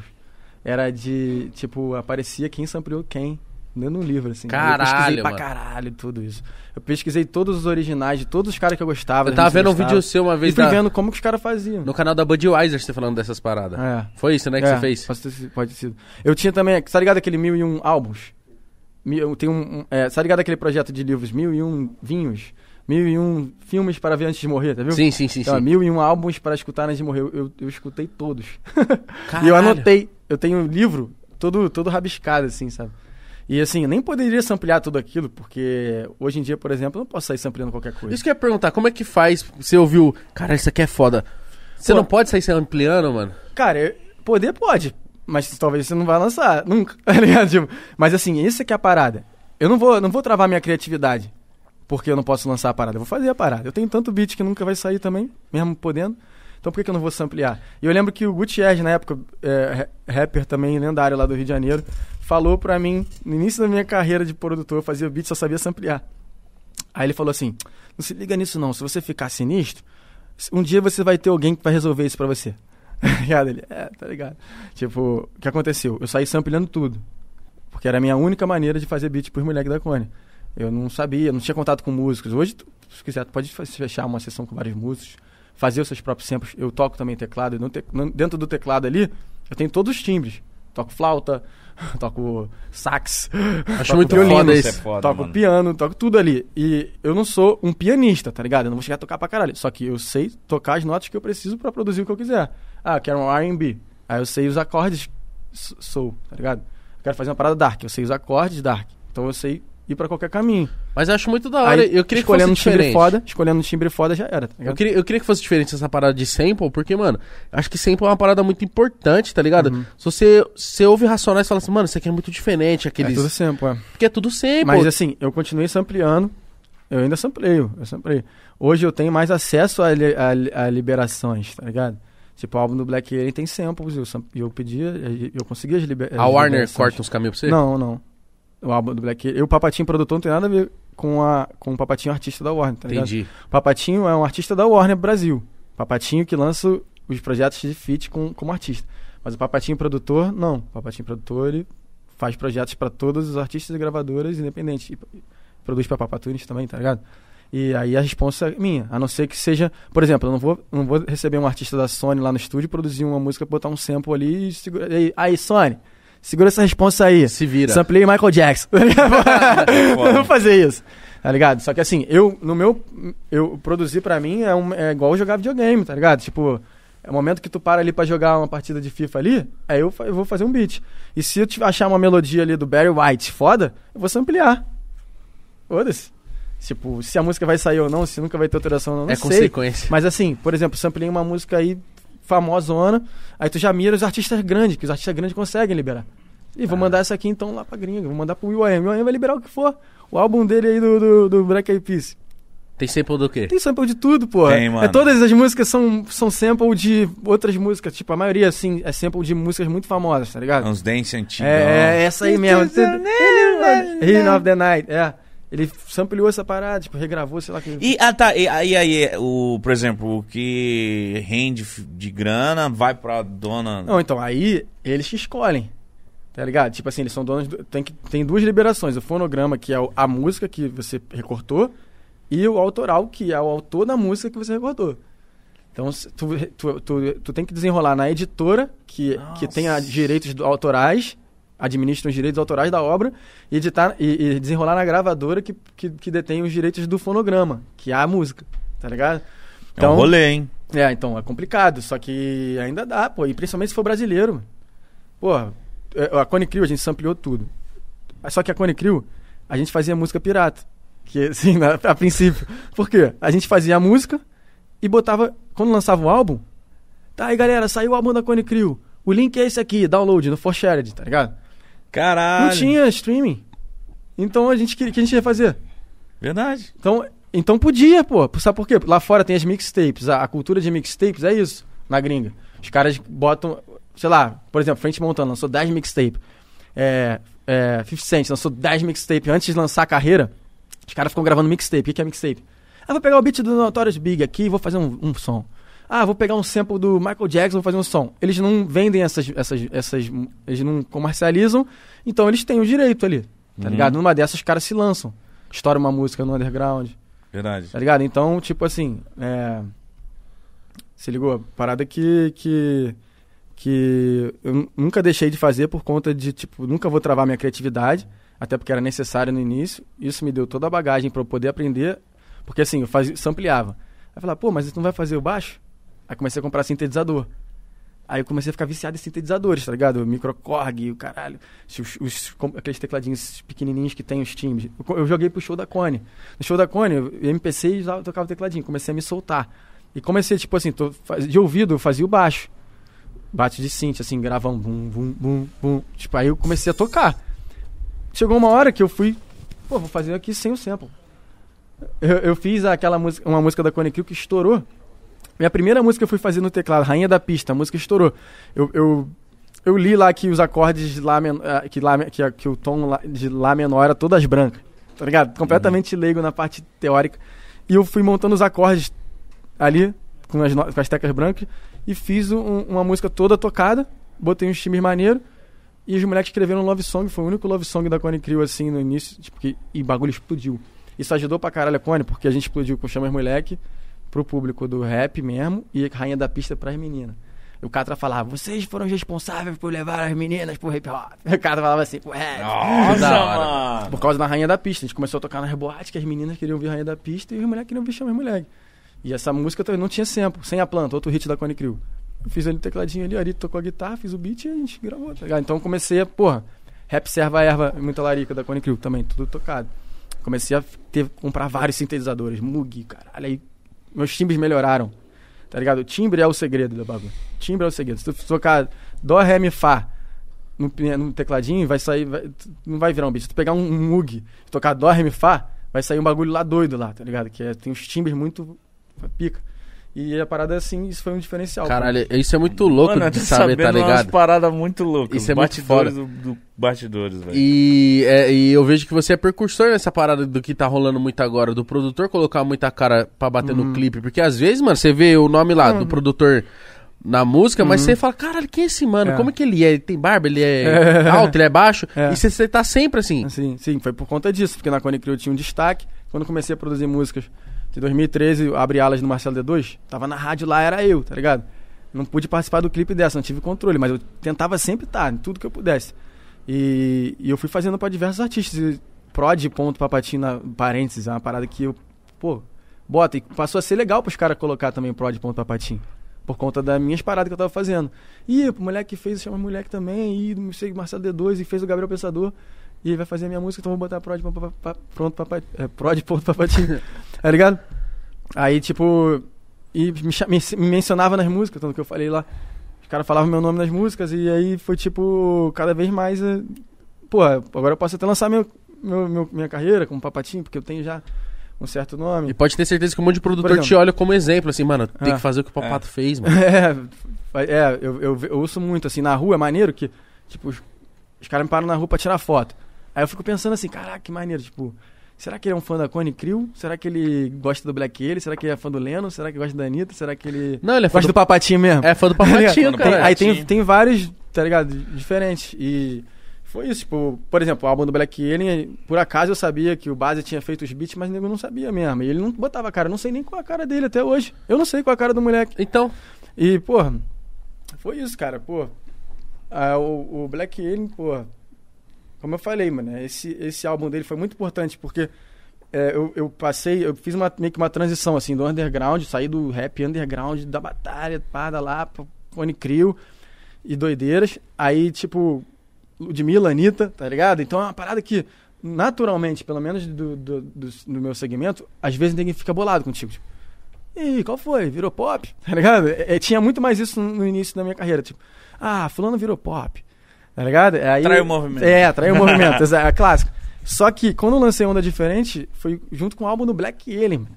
Nossa. Então, tipo, tava lá Anitta e Ludmilla, Snoop Dogg de um lado e o álbum do Black Alien do outro lado. O álbum foi mega premiado, trouxe o Gustavo de volta, foi maior satisfação. Tipo, são duas maiores satisfações que eu tenho, assim, como produtor. É, três, então. Além de virar amigos dos artistas que eu sou fã, é lançar artistas do zero, trabalhar com o sonho das pessoas, realizar sonhos. É... A terceira eu esqueci agora. Fugiu da minha cabeça. não foi ter trago de volta o... Isso, e poder trazer de volta o artista. É quase como tu, tu lançar artistas do zero.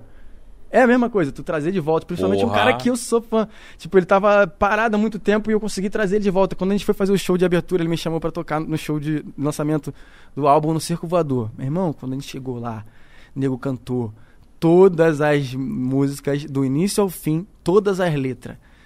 Que até eu, às vezes, não lembrava uma linha e nego lembrava, mais do que na Cone Crew no auge, foi bizarro. Aí eu vi legal, cara, Gustavo, fenômeno. E quando eu chego na praia ali do recreio ali, vejo um molequinho de, de 18 anos ouvindo Black Alien, pra mim é uma realização. Porque ele é da já terceira geração, É. quarta, e tá ali escutando ele. O pai do moleque escuta o Black Alien e o filho do moleque escuta o Black Alien. E ele lá no estúdio foi maneiro até pra ele, de certa forma, por conta do contato dele com novos artistas. Ele ia lá canetar, aí o Black Alien tem um processo dele diferenciado de, de- de composição. Como é que é? Porra, Black Alien, não vou contar. Tô zoando, tô, tô zoando, tô zoando, tô zoando. Black Alien, tipo, a galera chega lá, cada um faz de um jeito.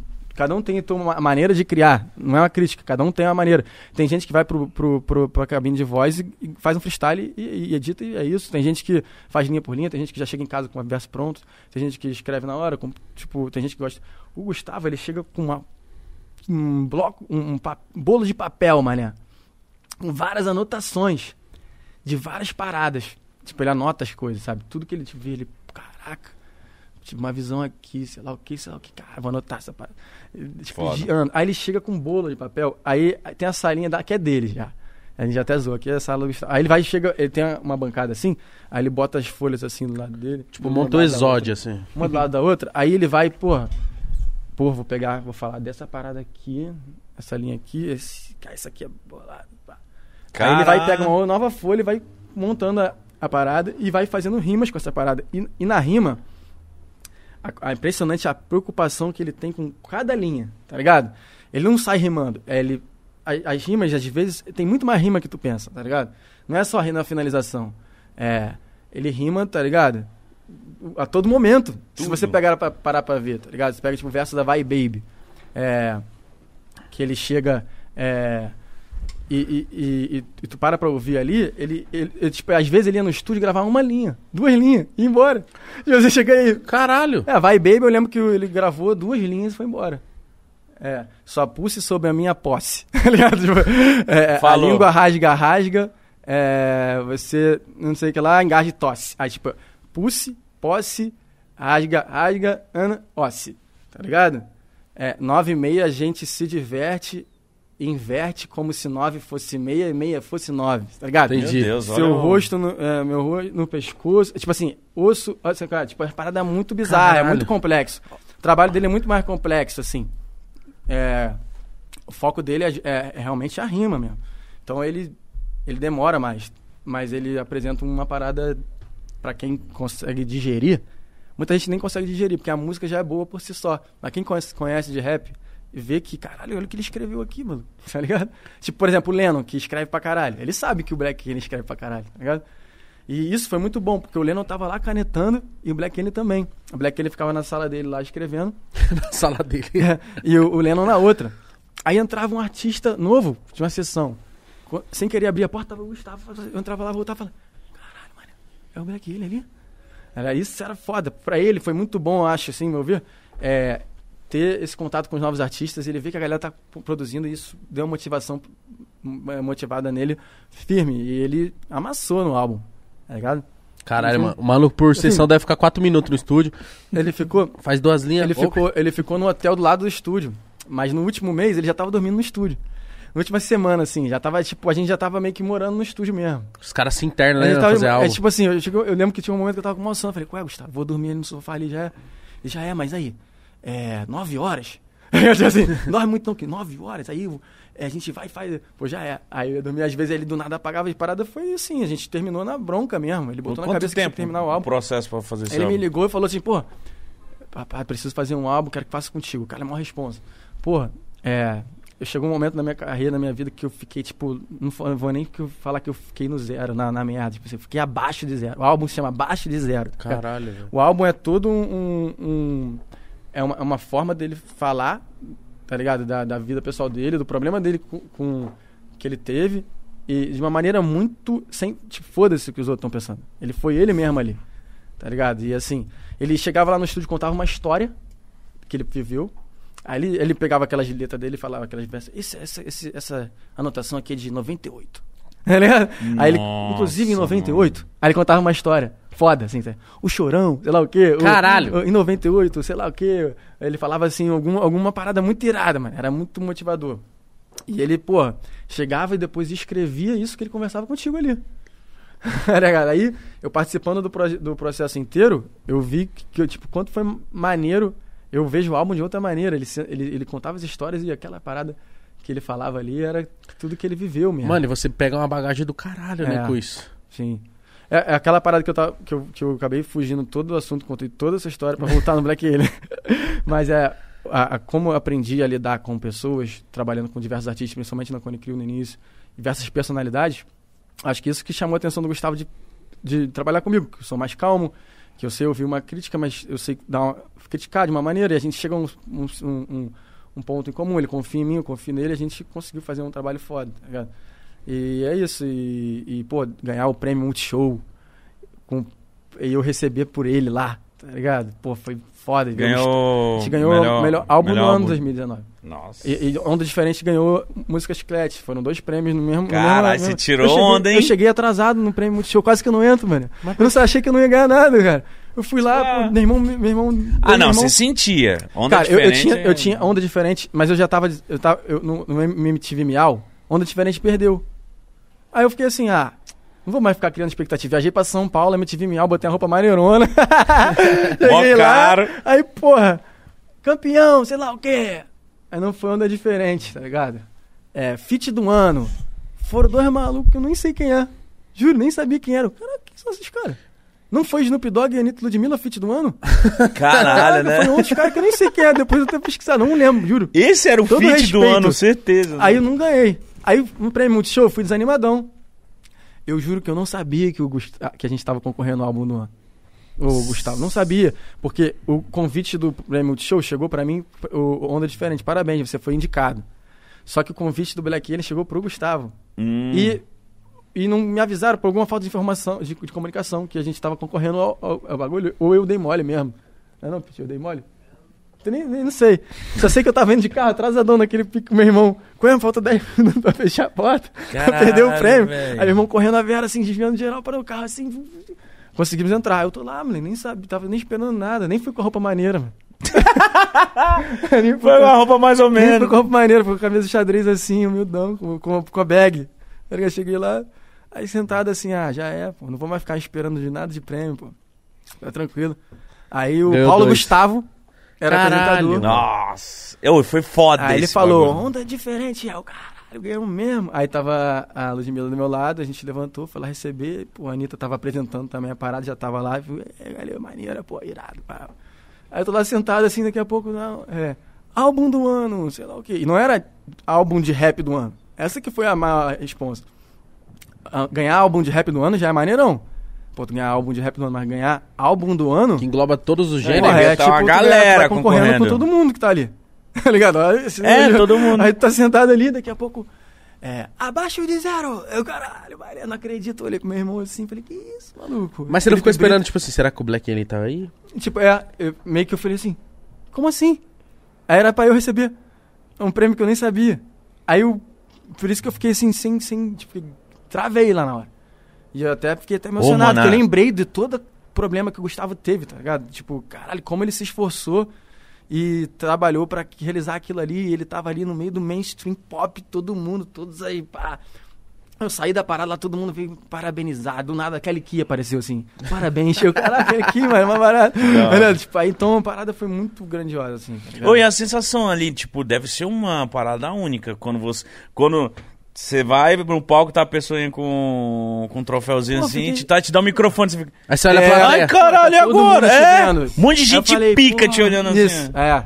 Aí eu, aí eu meio que travei, mas eu respirei fundo. Falei, pô, Gustavo teve problema com, com dependência tipo, de, de quim- tipo, drogas, e a gente achava que não ia conseguir. Porque isso é real. O Gustavo, ele achava que não ia conseguir fazer o álbum. Foi um desafio muito grande. Porque ele nunca tinha feito melodia e letra sóbrio. Só- é, é, é, isso, nunca tinha feito. Ele falava que sempre tava muito Chapado. doido. E ele contava as histórias que Mr. Niterói, ele chegou doidão e ficou fazendo freestyle. Calma, Mr. Niterói, tá ligado? E a parada aconteceu assim. é, e ele. Irmão, ele não, ele não se sentia muito confortável assim de, pô, sou sinistro. Só que ele é sinistro. Uhum. E isso foi a minha missão maior, tentar passar pra ele essa. Eu também sou careta, tipo, aí eu falo assim, pô, eu fiz tudo isso aí até hoje também, pô. É, e- Bem-vindo. E, e- e e dentro da Cone que não tem nem desculpa. Ah, não, mas você não viveu. Eu vivi, vivi tudo, pô. É, e agora a gente vai conseguir, pô. Passo a passo, vai conseguir. Foram saindo as melodias, foram saindo os versos. Caralho, que significativo, mano. Então, aí do nada eu tava lá no microfone na mão pra falar a parada e eu lembrei de tudo isso. Fazer um filme na cabeça que eu dei uma travada e falei, pô, Gustavo, consegui tá aí, pá. Pum, foi foda. Cheguei na festa do Multishow lá com dois prêmios andando na mão assim, porque não tinha. eu, tipo, Nossa, caraca, tirando mó tá dois onda, prêmios ali, mano. Cheguei atrasado, quase não entrei. com a roupa mais ou menos. E você depois, caralho, devia estar com maior roupona, Pô, mano. cara, gastei, gastei a roupa mais maneira que eu tinha lá no MTV, velho. Caralho, mano, que merda. Mas que bom, mano. É bom ser premiado por alguma coisa. Isso é foda, imagina. Eu não sei o que mas é isso. O de- mas o que deve ser mais foda é na hora que você é premiado e na hora que você olha assim, ó, a plateia é um monte de cara pica pra caralho. Sim, não, só tinha pica, parada. É que fica e ali não na. só E não só os pica artistas. Os produtores, os empresários da, da indústria da música, os gra- donos de todas as gravadoras, tava, era uma vitrine da parada. tá ligado? Tipo, pessoas que talvez não te conhecessem olhou e falou, mano. É. que esse menor tá subindo de novo É, ali? caralho, esse maluco Esse deve ca- ser brabo pra esse caralho. menor, esse menor com esse cadastro na testa aí. Que porra é essa aí, mano? Caralho, deve ter chamado muita atenção, mano. Vai cair. Oh, Desculpa. O Mítico. Leu o superchat. Vamos? Papatinho, seus, seus fãs mandou mensagem aqui pra você, viu? Nossa. Nossa. Vou Opa. começar a ler aqui, eu leio. O Vitor Cabral falou assim, ó. Primeiramente, Papatinho, parabéns por toda a evolução que você vem tendo. Com certeza isso é fruto de muito trabalho e dedicação. Em seguida, se você sentir a vontade, gostaria de saber qual foi o motivo da Cone ter acabado. Ah, então. Sabia que A ia perguntar. primeira logo. Cara, a gente tá, a gente tá junto a, desde moleque, antes da banda. E a gente se dedicou praticamente a, tipo, a final da nossa adolescência, início da fase adulta, todo na estrada juntos. Toda, a gente tipo, conviveu mais do que com a minha família, tá ligado? A gente conviveu junto mais que a minha família. E é natural que vai per- perdendo um pouco de força, assim. Chegou um momento que a galera não tá mais muito com vontade de ir pro estúdio. Alguns têm muito. E assim, não tem como tu obrigar a galera a ter o amor pela uma parada. Que às vezes o cara quer fazer outra coisa também. Tipo, ninguém. A gente caiu de paraquedas nessa parada. Tá ligado? E, pô, não tem como obrigar todo mundo a, tipo, amar e diariamente escrever um verso. Uma hora que o cara às vezes quer fazer outra parada, tá ligado? E acho que isso so- pesou bastante, mas acho que foi mais o tempo que a gente passou junto. E a parada começou a esfriar, esfriar mais na, produ na produção de músicas novas. A gente parou de fazer música, só que tem fã espalhado até hoje e a gente continua fazendo show. Então quando acabou, mas não acabou. A gente começou a fazer menos shows e não acabou. E a gente e chegou uma hora que a gente parou mesmo, assim. E quando a gente parou, ficou tipo pouquinhos shows, só alguns pra marcar, porque já tinha pedido antes. É, ficou meio que assim, ah, sei lá, vamos dar um tempo. Eu cons- nunca consegui parar de trabalhar, eu foquei, tipo, continuei no estúdio, meu estúdio ficou pronto, não tinha como parar. É, agora. Pra cara, eu puf, fui pra, tipo, dedicar a parada. Mas de moleque, por exemplo, Bates, eu produzi o álbum dele, lancei pela Papatunes, Batoré. E o Honeymoney não parou de fazer música, só que o Honeymoney tem um método dele de produzir. Ele produz no quarto da casa dele, faz as músicas dele lá que ele tem, várias pedradas lá que geral sabe que tem e ele não lança, tá ligado? Por os motivos dele. E o Cert escreve também, só que ele tá, começou a ficar focado em jogos, tá ligado? Eletrônico, essas paradas, tá ligado? E ele ficou obcecado por isso, jogar a parada. Na época era poker, depois foi essa parada. Tá ligado? E, então, o Maomé também, tipo, continua rimando. Acho que até ele veio morar em São Paulo. O Ari, Ari lançou um projeto acústico e estourou também. Parou um pouco, mas o projeto dele lá tem vários hits de voz e violão lá dele. E então, a galera continua, mas assim, a, a Cone, diretoria, meio que deu um pause mesmo. Mas você falou que já estão pensando em. Exatamente. Agora, graças a Deus, eu tenho o Retomar. final feliz dessa pergunta, porque no- eu, se fosse, sei lá, um mês atrás, eu ia acabar aqui. Mas agora eu posso dizer que a gente realmente foi pro estúdio Nossa. e fez coisa nova. Eu tenho já coisa nova da Cônica. Aguardem. Novidade aqui não pode parar, É. hein? Muita gente nem sabia. Hum. Ó, o A23 falou assim: Como você desenvolveu sua habilidade para samplear? Escute na inatividade em todas as plataformas digitais. Salve pro Jimmy, pro Antunes, pro Salão Dudu, Black, salve pra Baixada Santista, Vila Margarida, São Vicente, um salve pra geral. Tá, porra. meu Deus, Cara, salve. foi é, necessidade, porque eu não tinha outra opção. E eu percebi que eu tinha esse filho. Eu percebi que eu tinha um certo é, é, talento pra selecionar trechos de tipo, tipo um bom editor de vídeo, tá ligado? Tipo que edita picotadão, pra, sabe, pra tu tentar pra a galera que tá entendendo, tipo que tá de fora entender melhor.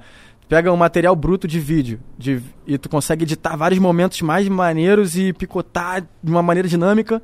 É, era eu ali com, a- com os áudios, com os samples, tá picotar e tudo, e transformar em uma outra coisa. Percebi que tinha esse feeling natural meu. E eu comecei a desenvolver. E praticando, filho, são, são anos aí sem dormir. anos no estúdio. É, nunca parei de, de produzir, não consigo ficar. Quatro, cinco, acho que eu nunca fiquei quatro, cinco dias na minha vida, desde que comecei, há 15 anos, sem abrir um projeto de um beat, tá ligado? Nunca. Não tem como. Eu, eu viajo lá pro, sei lá o quê, fui pra Búzios, montei um setor lá pra fazer beat. Eu, meu laptop vai comigo, não tem desculpa, é avião, tá ligado? Eu sempre passo, eu não consigo, mano, tá ligado? Eu, é óbvio que faço outras paradas, eu. Hoje eu gosto, tipo, tô me dedicando, tipo, esporte, surf, tô surfando direto, eu moro no Recreio, tem altas ondas lá, moleque todo surfando lá e, pô, aí é claro que, pô, quero me divertir também, fazer um esporte. É bom que areja a minha mente, tá ligado? Tipo, tá me ajudando na música. Chegou na sa minha saúde, minha, na música, um esporte é muito bom. Tem uma fuga também, porque teve um momento que eu ficava tão, pá, beat, beat, beat, trabalho, trabalho, que eu comecei a travar. E, e chegou alguns momentos assim, tá, galera que é produtor que compõe, acha que não sabe mais fazer a parada, tá ligado? Pô, acho que eu não sei mais fazer essa parada, não consigo fazer nada relevante, nada maneiro. E uma hora sai, tá ligado? Quanto menos espera, sai duas no mesmo dia. Caralho. Fica tipo uma semana, duas, três, só fazendo coisa ruim. Fica aí, deixa um beat pra nós aí, pô. É, começar. Faz favor. começar agora. o Franco Rodrigues falou assim: qual é, manos do Podpah? Papato, você seria o DJ Khaled do Brasa? Consegue juntar geral num som. Manda um salve pra todos os manos da Quadros Cotton. Valeu, quadros Calton. Cotton. Cotton. Mano, Cotton. Quadros Você é o Cotton. mano dos feat, mano. Você é o mano que você falou assim: caramba, mano. Eu não imaginava esse feat, o Papatinho faz. Aqui, ó. Toma, seu Jorge Blake Alien. É, eu- é aquela parada, eu quero fazer o que eu quero ouvir. Que eu, eu acredito que a galera quer ouvir. Quem não quer ouvir o Black Kelly com o seu Jorge? Eles são parceiros de anos do Plant Ramp. E, pô, cara, eu quero fazer um- uma parada relevante com, com eles, assim. E, pô, quis fazer uma parada de verdade, pô, uma parada que tá, tá em, primeiro nas rádios do Rio. Eu entrei no Uber aqui, vindo pra cá, aqui em São Paulo, tava tocando na rádio. E a maior realização isso, tipo, conseguir fazer uma parada ainda assim relevante com eles, né? Uma parada que un- una o, o seu Jorge Black Alien, duas lendas, eu sou fãzão dos dois, e, e- e relevante, que, que, que, que tenha resultado. E é isso, é, acho que o, o principal de tudo, independente dos feats, de tudo, de tudo que eu falei aqui, de toda a minha história, é amar o que faz, tá ligado?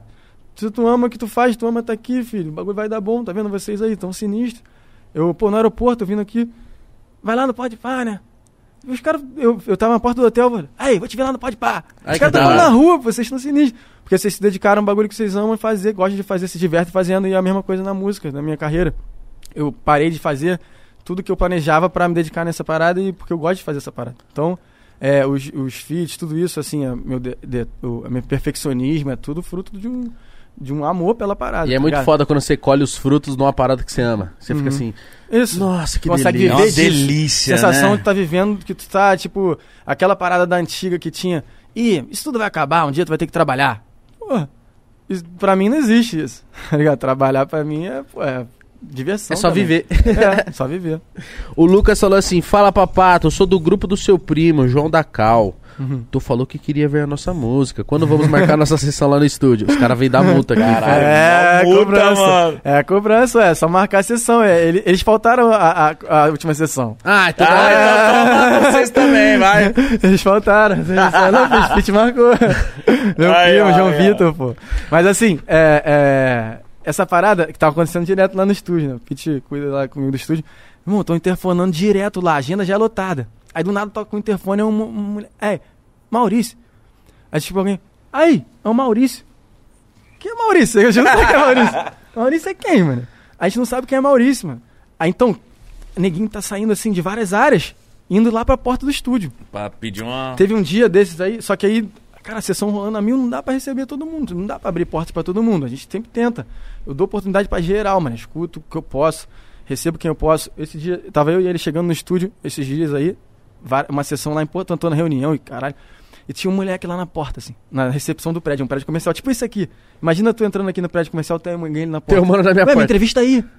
Tá ligado? Foi tipo isso, essa é a cobrança que eu recebo. O moleque chegou, pô, vim lá de Manguinhos, de ônibus, sem saber que você tava aqui. Pô, ué, chega aí. Caralho. Tipo assim, faz o seguinte, falei pro moleque. A- O Pete já tava assim, produtor. Ele já falou, porra, ele tem uma reunião. Eu, tenho- eu tinha mesmo, tá ligado? Não conseguia ouvir a música do moleque. Só que eu pensei, pô, mano, o moleque veio lá de Manguinho. Eu já fiz muito essas paradas também de, de ônibus lá, pra você aqui comprar MPC em Caxias, tentar gravar a voz lá com o Arthur Moura e com o Bango em Niterói. Tentei levar um CD de beat pro Marcelo D2 uma vez na Lapa, sozinho, na época que eu nem sonhava. Tipo, já fiz muito essas paradas Você de tentar. entende isso. Eu entendo isso. Eu falei, pô, não, vou, vou, vou, vou fazer o seguinte. É, marca aí. Eu tinha pedido iFood. Meu açaí vai chegar em 50 minutos. Daqui a 50 minutos tu sobe lá que eu vou tomar meu açaí e vou ficar te escutando, tá ligado? Ah, que da hora, velho. Aí fez. eu fui, pum, recebi o moleque. O moleque tá mandando e-mail pra mim lá com é, vários refrões, assim, e, e em algum momento eu vou parar pra escutar a parada, tá ligado? E às vezes Se numa tiver dessa... alguma. Cara, o Lennon, por exemplo, o Lennon, ele se amarra em fazer música com quem não é conhecido, porque ele gosta da parada. Ele sabe, ele, ele, ele, ele consegue se iden- identificar é, o sonho, sacou? É? Ele, ele, ele sente isso. E pro Lennon, se pá, pra ele, se eu chegar pra ele e falar, qual é, Lennon? Tem um feat aqui pra tu fazer com a Ludmilla. E, pô, qual é, Lennon? Tem um feat pra tu fazer aqui com um moleque que tem 80 seguidores, que mora aqui na comunidade Terreirão, que fez um refrão. Esse pá, ele vai querer fazer mais o outro. Uhum.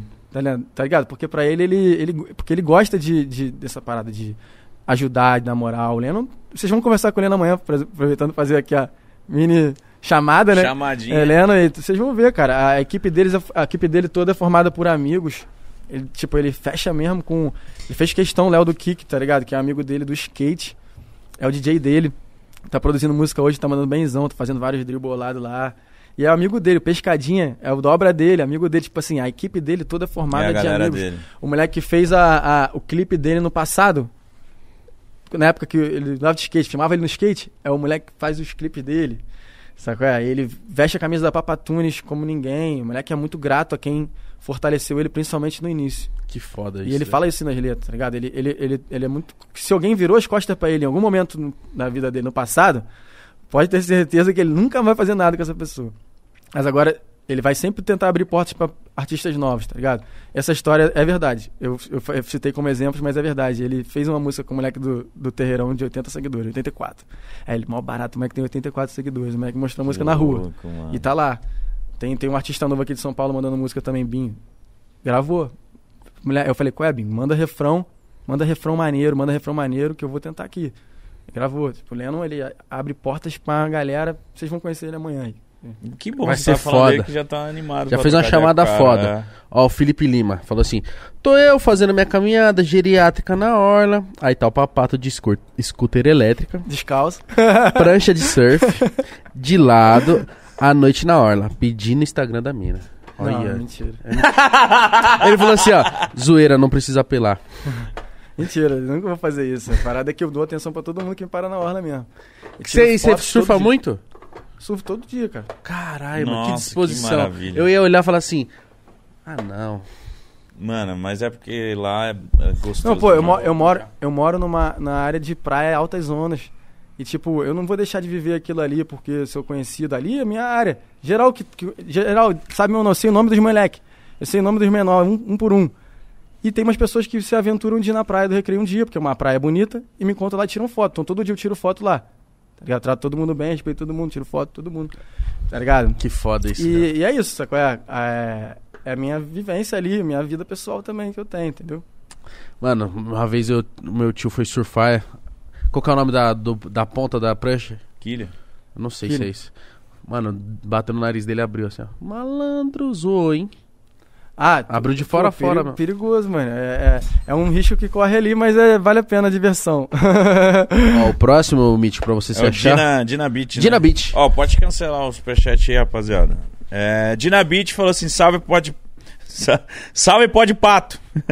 Chama os moleque, o estilo Dr. Dre brasileiro. Melhor Uhum. beat já feito.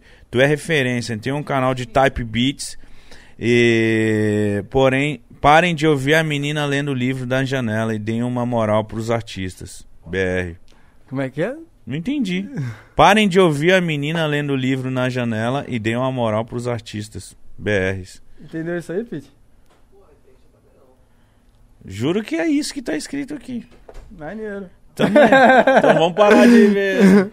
não entendi, não. Luiz Felipe falou: salve Big Head e Pablo Escobar do Paraguai. Tamo junto, moleque.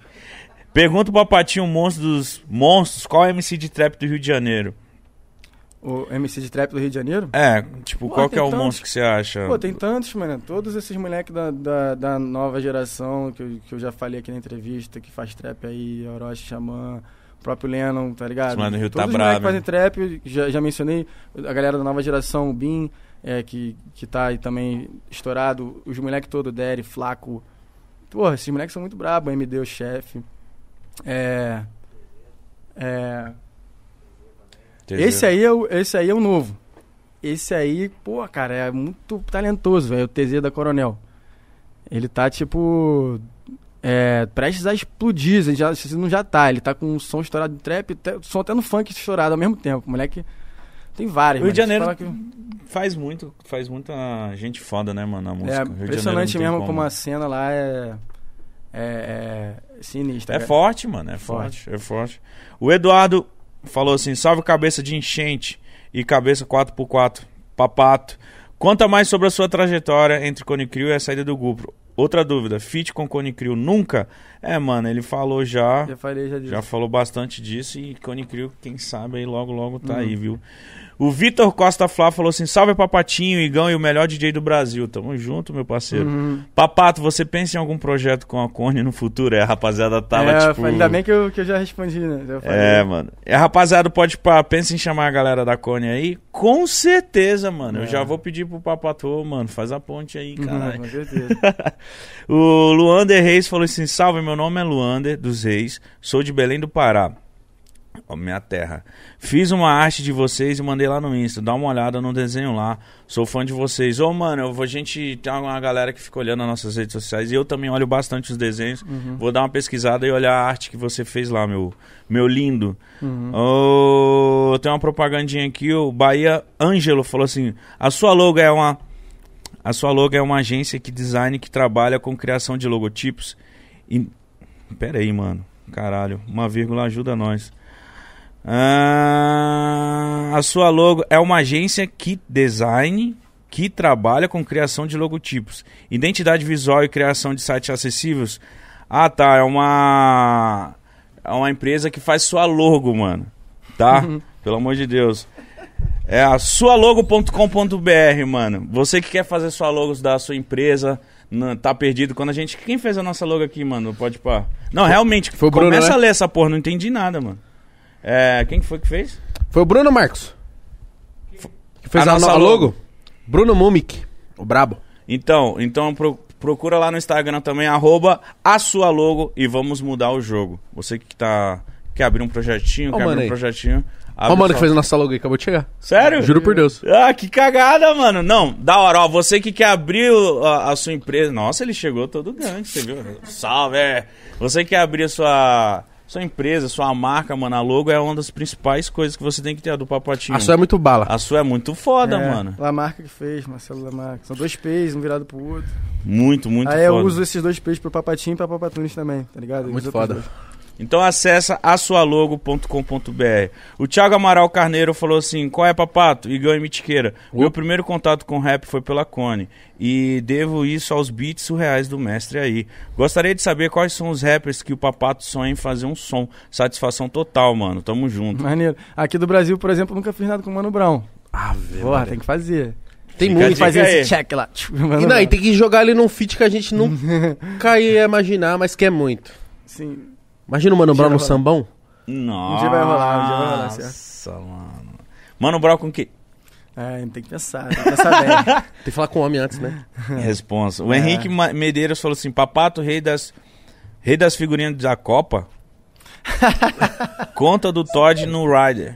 É, figura- é, é, é, é Henrique. É que eu trocava Henrique figurinha- Medeiros. Trocava figurinha com ele da, da Copa. Sério? Você Você gosta, tem você gosta de álbum? Eu, eu gosto, gosto. Na época da Copa, eu tava colecionando, pô. Álbum de figurinha, né? Mano, eu tentei colecionar, mas Mano, dá muito tentava, trabalho. É, dá muito trabalho. Colecionar não, tentei completar, né? É, não Dá muito trabalho, também, pelo não. amor de Deus. É, o, o Joara G falou assim: quero ver o Dr. Pedro de Melo falando sobre cannabis medicinal. Papatinho, conhece ele desde o início Pô, da Cone? esse- Põe na roda aí. Esse moleque é sinistro, ele tava em todos os shows da Cone, ele era altão. Aí ele ficava com um boné amarelo assim, dava pra tu ver ele em todos os shows. A gente fazia um show em Minas Gerais, depois ia lá pra Porto Alegre. E tava ele também. Falava, a gente começou a conhecer o moleque Caralho! assim, caralho, é o moleque ali, de novo.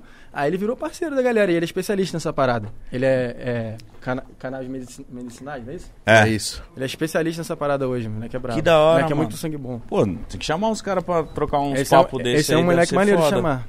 Pedro. E, e- mas esse ele ficava. Você reconheceu porque o cara colava? De tanto que ele colava. De tanto ele nos shows, a gente começou a reconhecer ele nos shows e ver que ele era o moleque ali que era maneiro que Caralho, mano. fechava com a gente. Que foda. Matheus Ramos falou assim: Papatinho, fazendo os beats, batendo Forte em né? porta de armário. Cone Crew fez parte da minha, da minha vida. Salve, Papatinho, sou seu fã. Manda um alô pra Anápolis, Goiás. Pra Valeu. mim, você é o melhor da América Latina. Obrigado aí, tamo junto, Anápolis. É nóis. Qual o nome do moleque? É, Matheus. Matheus. Mateusada. É, o Dan Vigo falou: Salve tropa, mandei e não escrevi nada na publi. Por favor, leia a próxima mensagem, na moral. Cadê Qual- a próxima qual mensagem que é a dele, próxima Alex? mensagem? Ainda não chegou? Manda pra nós, meu amigo. Canal Perambular falou assim: Papatio! Galera, estamos começando agora no YouTube e queremos crescer. Quem puder ajudar, agradecemos muito. Melhor podcast. Sempre ouço. É nóis, meu parceiro. Tamo junto. O Gabriel Gatti falou assim: Salve, papato. Vivia decorando e cantando as músicas. Ataque lírico, minhas prediletas. Os moleques são os moleques da hora demais. Já colei algumas vezes no camarim e só eu sei o que vi. Batoré já quebrou meu celular e fiquei feliz. Pensa na bagunça, vocês são bravos. Batoré quebrou o celular dele e falou: Caralho, que da hora. Batoré fudeu meu celular, velho. Não sei nem como que eu vou embora sem o. Quebrei o celular, Batoré, pô, esses moleques. Marcou a vida dele. Marcou a vida Ele dele. deve ter guardado o celular. Falou aqui, ó. O celular aqui foi no dia que eu colei no camarim. Imagina o camarim da Coni. Meu Não, Camarim é doideira. Nossa, o Leonardo Costa falou: Salve, salve, papato. Quando sai Ataque Lírico 2? É o álbum novo que a gente começou a fazer. Pra dizer agora? Aí Aí sim. Não tem data. Feira do Vero Pe... Ó, Feira do Vero, Pre... Vero Peso em Belém. Só cap da Cone de 2012. Manda um salve, mano. Vero Preso é uma, uma feira lá em Belém. E tinha muito esses boné lá também, mano. Você é. É. louco. É, último aqui, o Chicão Designer falou assim: pô, galera, geral falando da maconha hoje em dia, chama o Dr. Pedro de Melo, da Ai, de novo, CBD Pedro. Doctors, para conversar. Ele tem bastante conteúdo interessante. Ah, de novo Pedrão aí. Então, ô, então, já é o Vamos segundo- anotar o nome do Dr. Pedro de Melo.